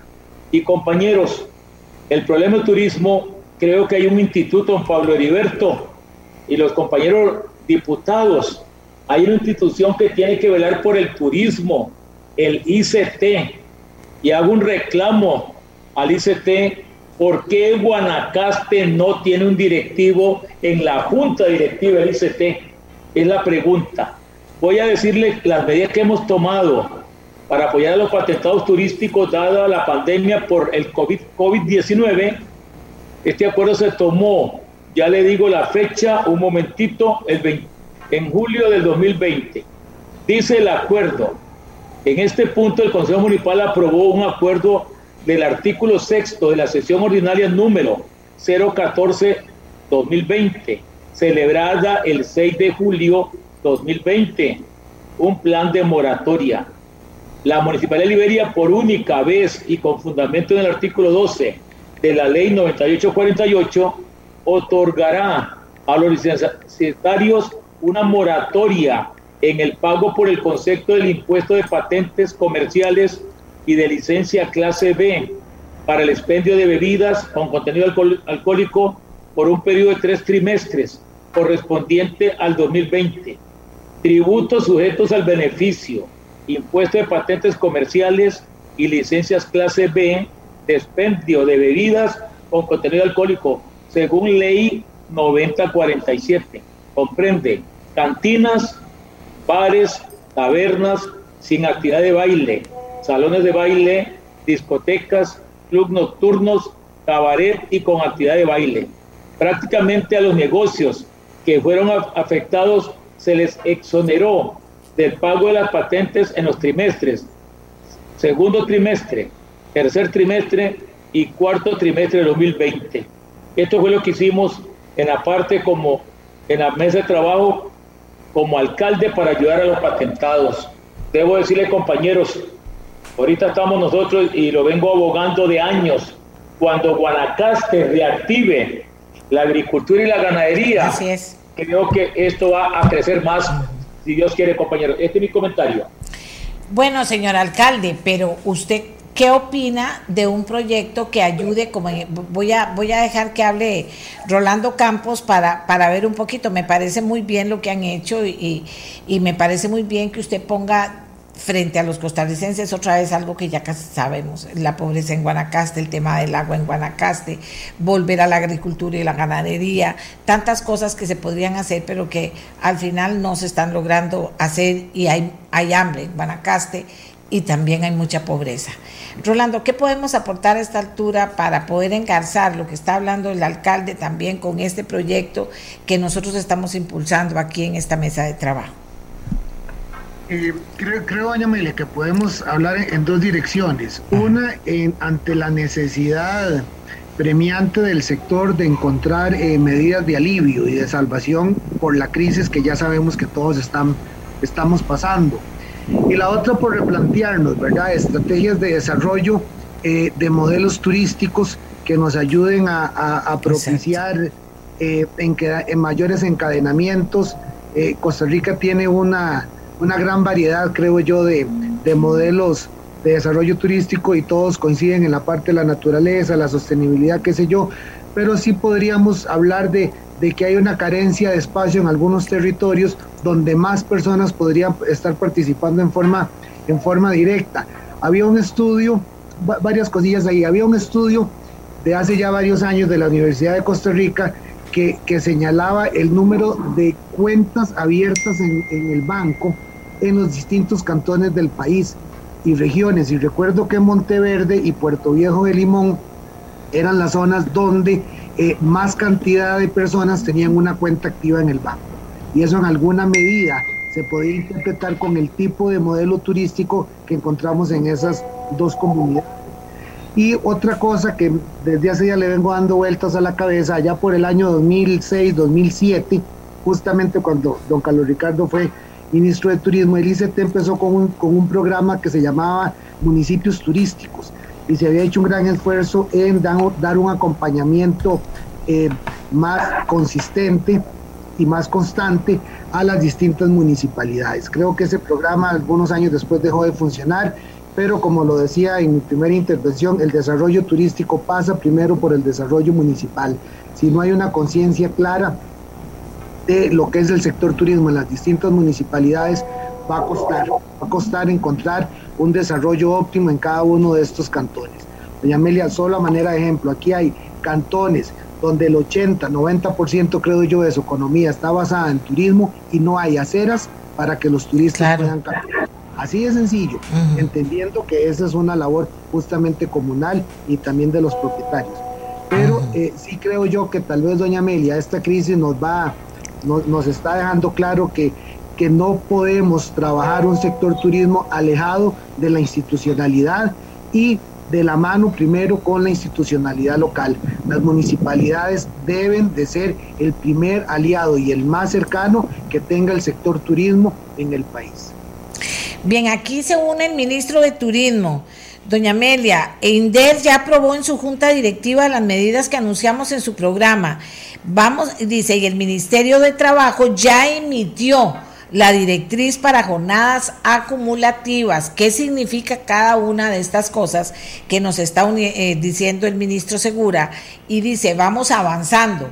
Él va para el Ministerio de Hacienda y a donde está tiene mala señal. Entonces nos vamos a esperar, quiera Dios, antes de las nueve, para que él mismo se los pueda anunciar, Guanacastecos, y que nos diga a todos los que están involucrados, no solo Guanacaste, ¿Qué se debe hacer para poder acceder a esto que nos está planteando, que nos está planteando el ministro? De acuerdo, eh, me parece importante. Eh, es un ministro pellizcado. Hay que poner, hay, que eh, ¿cómo, lo digo? Para que nadie se sienta afectado y entonces como más bien le comiencen a bajar el piso. Cuando hay una persona así puede mover muchas cosas, él las está moviendo, pero no todas, pero por lo menos está atento a ver cuáles son los problemas que se denuncian y qué se puede hacer. Ya con pandemia o sin pandemia, pasó un año y resulta que objetivamente eh, eh, Guanacaste no solo sigue con problemas, sino con muchísimos más problemas. Y entonces es importante tomarlo en cuenta, digo yo. Aquí el ministro nos va a atender, pero Pablo Heriberto está en línea. Vea todo lo que se ha movido. Pablo Heriberto se ha movido. Mucho turismo necesitamos clonarlo, como aquella oveja. Ocupamos muchos Gustavo Seguras en este país. Es cierto. Que eh, tengo en línea todavía al diputado Abarca para que Aquí estoy. eso vio todo lo que estamos moviendo. Ahora el ministro nos va a decir que se ha ido eh, poquito a poco moviendo, pero tenemos cosas mucho más grandes también para hacerlo. ¿Qué piensa usted? Sí, efectivamente hay una agenda importante. Yo esperaría que el proyecto, por ejemplo, para retomar temas, el tema de nómadas se pueda se pueda eh, hacer ley muy rápido. Creo que eh, el trámite ha estado avanzando, pero bueno, siguen enviando mociones.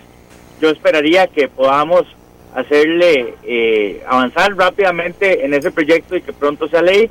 Pero doña Amelia, para que eso también tenga alcance, es indispensable que tengamos fibra óptica y, y, que además tengamos el servicio. Yo estoy muy preocupado porque el ICE no tiene proyectos nuevos para invertir en este, en este, en este mercado, está debilitando no solo el servicio y por lo tanto está debilitando la posición de la empresa pública con respecto al sector privado y eso no nos sirve a nadie, ni, al, a ningún costarricense por supuesto, pero sobre todo al sector productivo porque lo va a detener.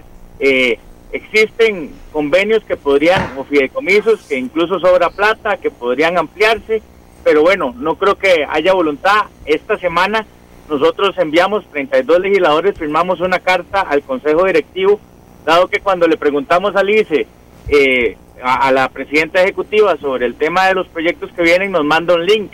Y a mí me parece una falta de respeto porque yo le estoy preguntando sobre el 2021 y sobre el 2022. No le estoy preguntando lo que ya está. Nosotros estamos interesados en cómo es que va a profundizarse el alcance de la fibra de la fibra óptica y obviamente eh, entonces ya nos dirigimos al Consejo Directivo para ver si ellos pueden eh, informarnos de cuál eh, cuáles son los proyectos. lo que yo conozco, lo que yo conozco ahora, no hay ni uno solo. Y lo que han estado es eh, trabajando con proyectos que, que, digamos, de la administración anterior que ya están por agotarse. Y entonces, me parece que es grave. estamos aquí haciendo un esfuerzo importante pero no se va a ver reflejado en una calidad importante de, Internet, que no solo para este proyecto sirve, sino para el sector productivo en general y para la, y para la educación, que también ahí eh, tenemos una brecha importante. De manera que, sí, hemos estado trabajando muy fuerte, doña Amelia. Yo le agradezco a usted el espacio porque esto realmente construye.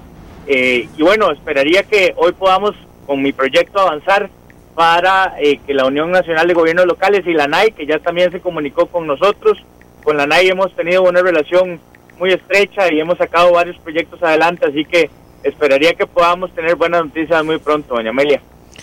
Bueno, no, no, no, no, no, no. Y yo de una vez aquí le hago la invitación al director o gerente de telecomunicaciones del ICE para el próximo miércoles aquí. Ojalá si se desarrollan cosas en la semana, no importa.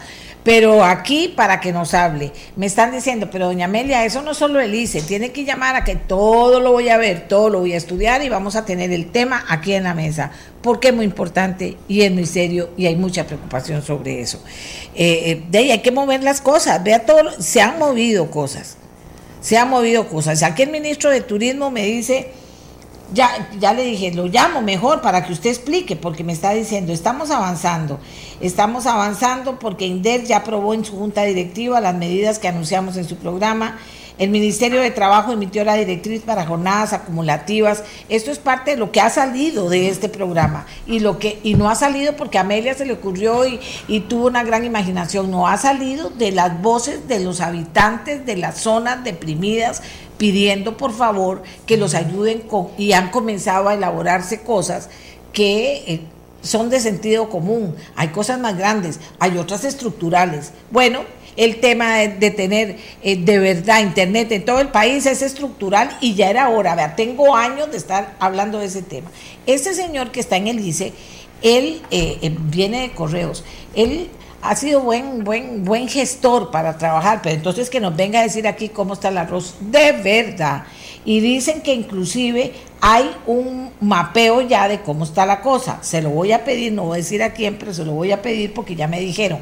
O sea, vamos a trabajar en eso también para ir limpiando. Cuando me digan algo, le digo, pero si ya lo hablamos, ¿por qué no hicieron nada? ¿Por qué no le pidieron a Alice que socara? ¿O es que vamos a seguir encontrándonos con funcionarios, que no es el caso del gerente, debo decir, con funcionarios de que no, si yo no lo dije o no lo digo, no voy, hable con prensa, no voy a atender, o sea, ¿qué es eso? Con esos salarios asasazos que tienen, no pueden explicarle a los costarricenses cosas que están pasando. Y una de las cosas que le tienen que explicar, y se lo siento mucho, es qué está pasando en un país deprimido, que fíjense que estamos, eh, como, como resultado de la pandemia, estamos dándonos cuenta que podríamos habilitar un montón de opciones que no teníamos antes de la pandemia si tenemos toda la cobertura excelente de Internet. O sea, elemental, mi querido Watson. Doña Amelia. Sí, señor, sentido común. Dígame. Yo me tengo que, yo me tengo que retirar porque tengo que estar a, sostener la bandera en empleo público. Exacto. Aunque me quede solo, pero ahí vamos. No, no, no, no se va a quedar solo. Gracias, gracias, Pablo Heriberto. Tengo ya al ministro Gustavo Segura. Don Gustavo, buenos días. Muy buenos días, doña Amelia, muchas gracias. Eh, apenas hace como 10 o 15 minutos pude sintonizar por su programa porque hoy las reuniones empezaron muy tempranito, a las 7. Pero quería tener la, oportunidad de, dar también una, una actualización a las cosas que hemos venido trabajando con la mesa de trabajo que usted organizó en nuestra voz. Y quería comentarle tres puntos muy concretos.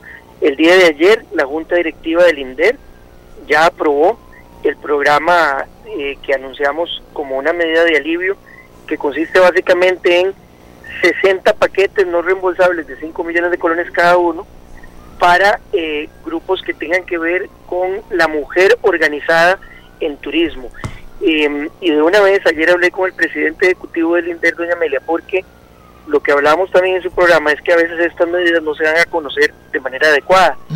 Entonces, desde ahora estamos poniendo una fecha para la próxima semana, cuando ya la tenga definida, yo se la voy a comunicar a usted también, doña Amelia, para hacer un seminario eh, por internet, lo que llaman ahora un webinar, donde se expliquen cuáles son los requisitos y cuál es la manera de accesar a esos programas.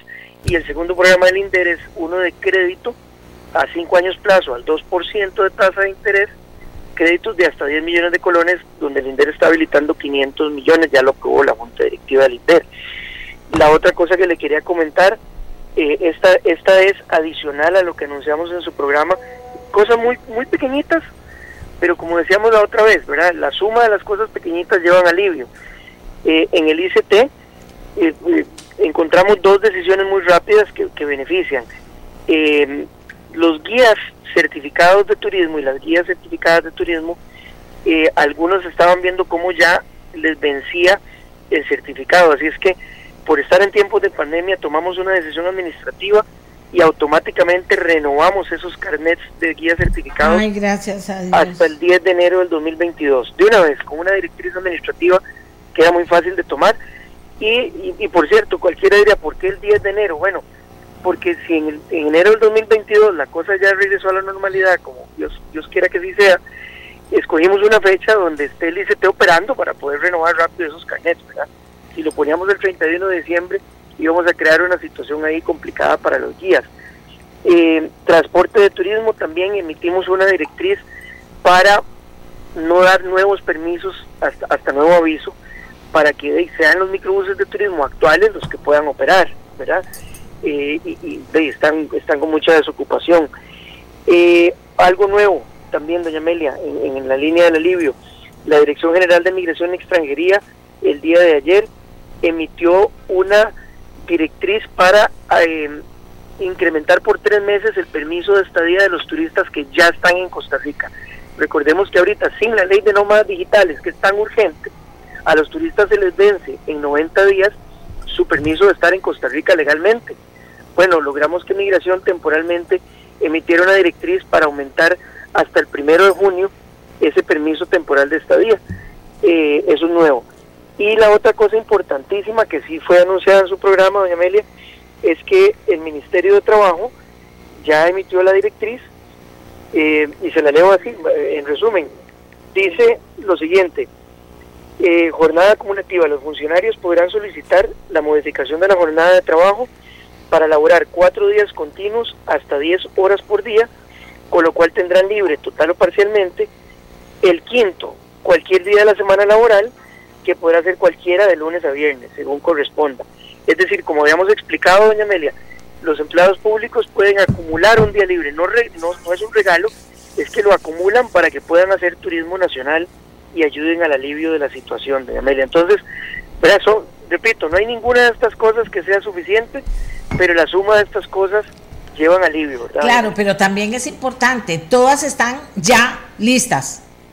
Ese es el punto, que, todo esto no surgía, todo esto no surgía y ya lo de guía, lo de transporte listo, la dirección de migración ya, ya los turistas que están en Costa Rica se pueden quedar tranquilos gastando su platita en nuestro país tres meses más.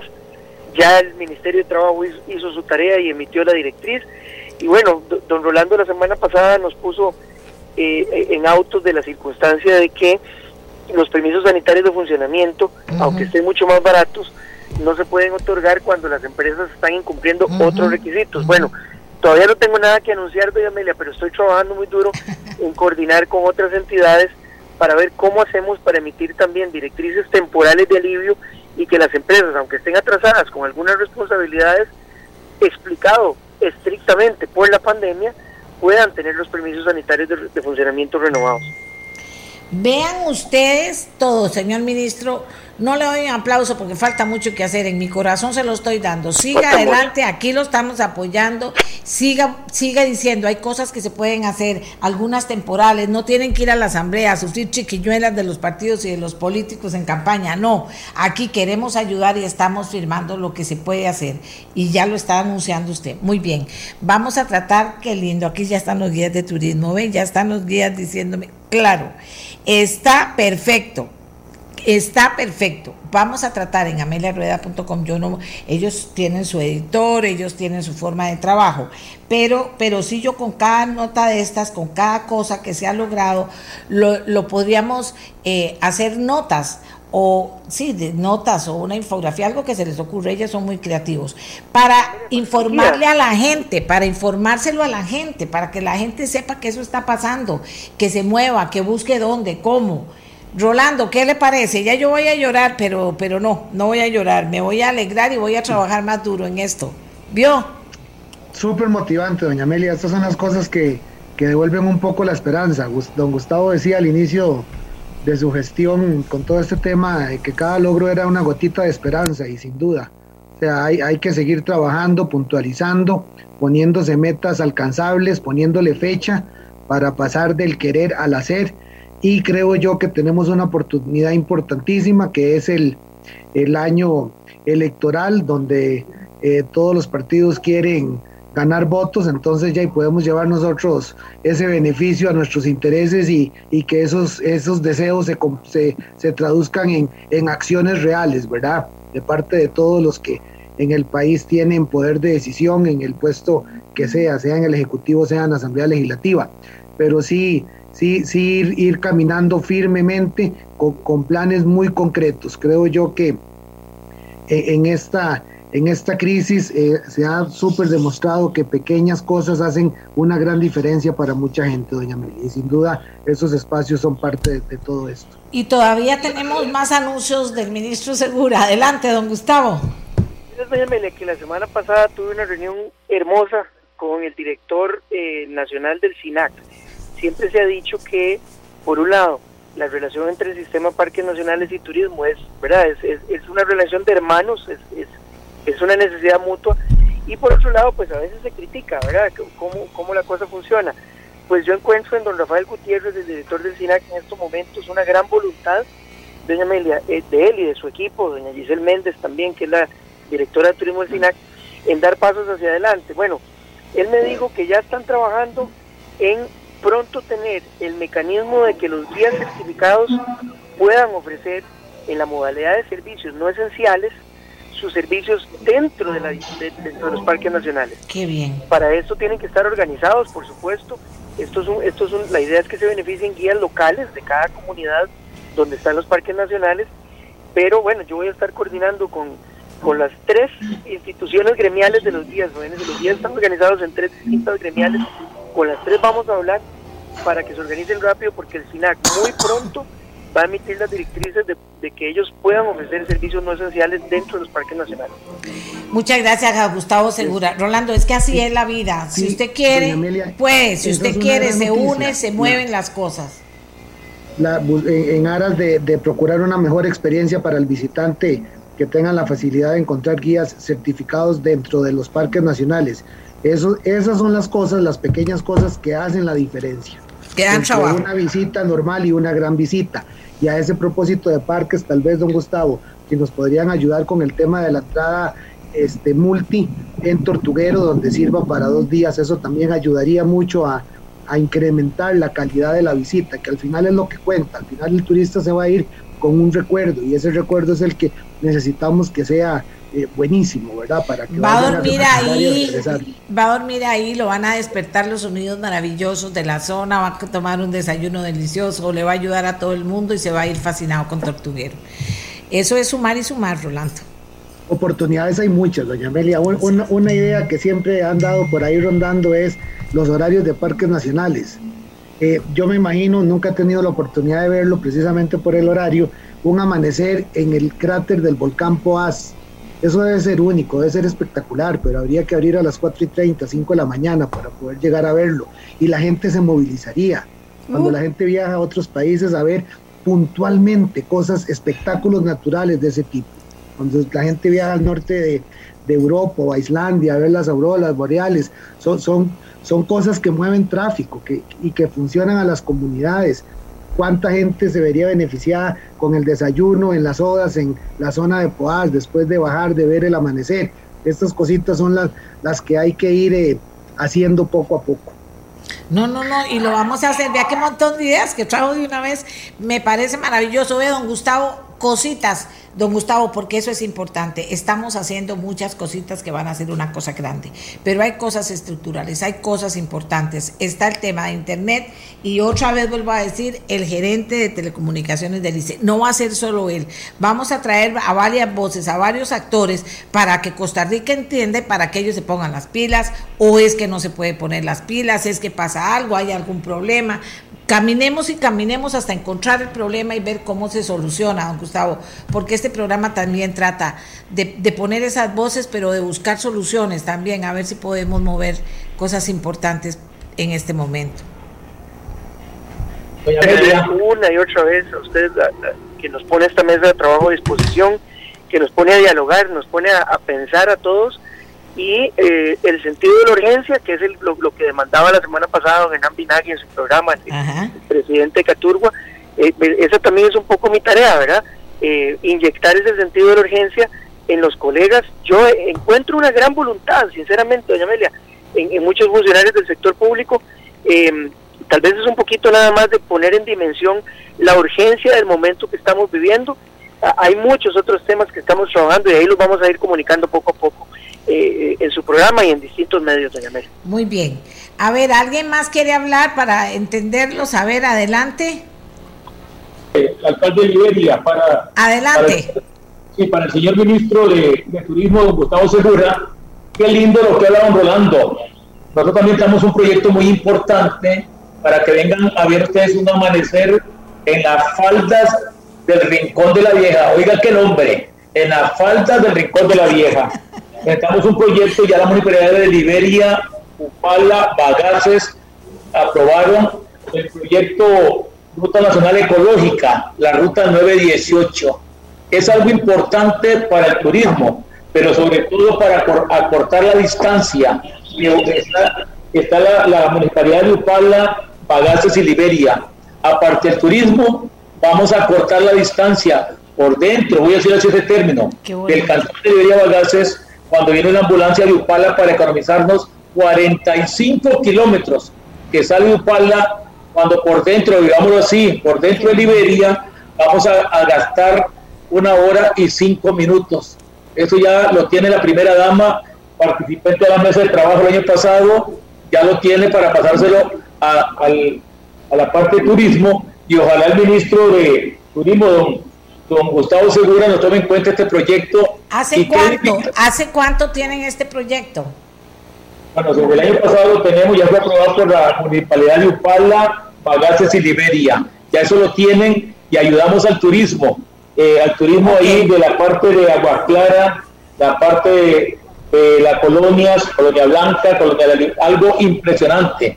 Ver pavas, ver las pavas caminando que no, no corren, no se corren, ver los tucanes, ver el mono cariblanco, ver venados a 35 minutos, 40 minutos es una gran ganancia para el turismo y eso reactiva a esta parte turística que son pequeños emprendedores con grandes esperanzas de surgir. Dígame una cosa, usted me mandaría el proyecto a mí, porque obviamente a don Gustavo no se lo han mandado. Eh, ¿Usted me mandaría ese proyecto, señor alcalde?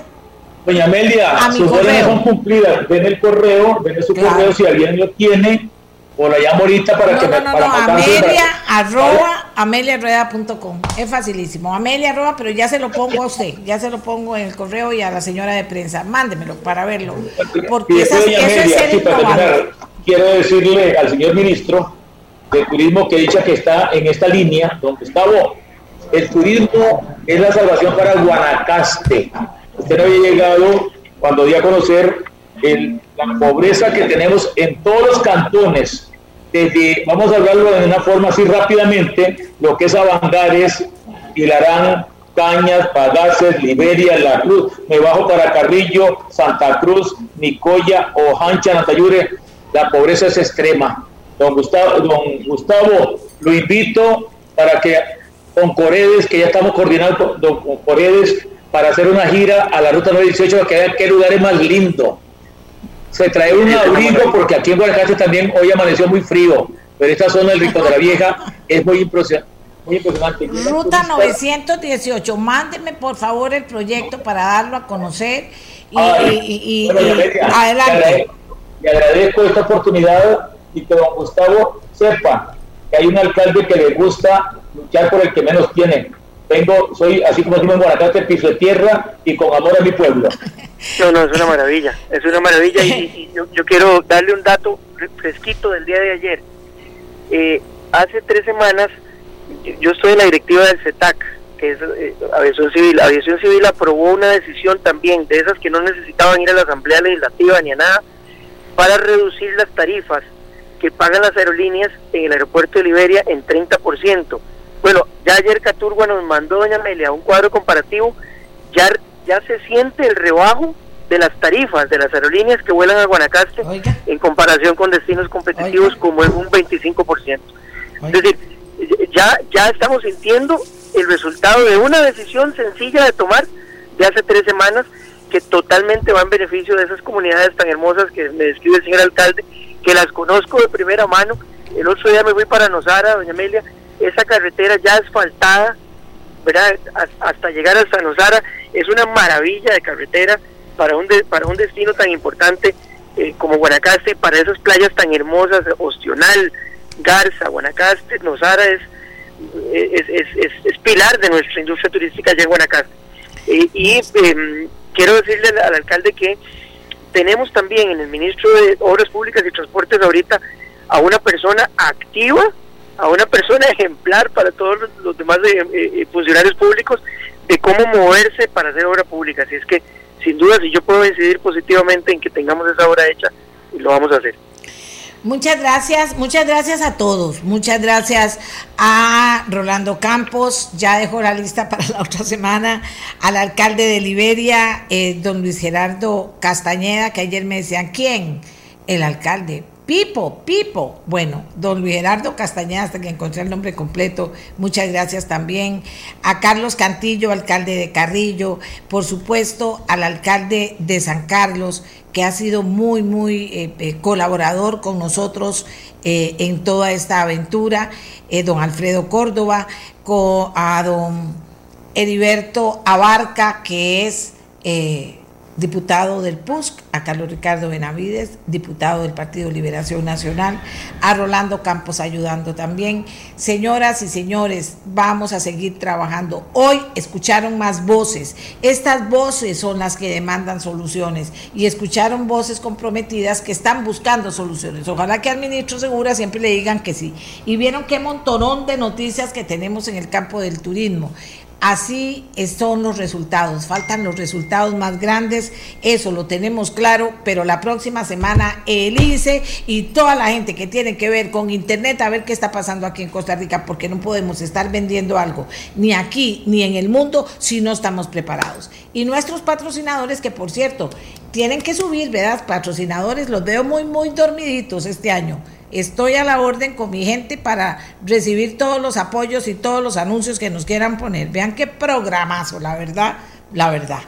Canal 11, Radio Monumental, nuestra voz con ustedes y tratando de ayudarlos a todos a que podamos mover las cosas en un país que no se mueven. Nuestros patrocinadores y hasta mañana.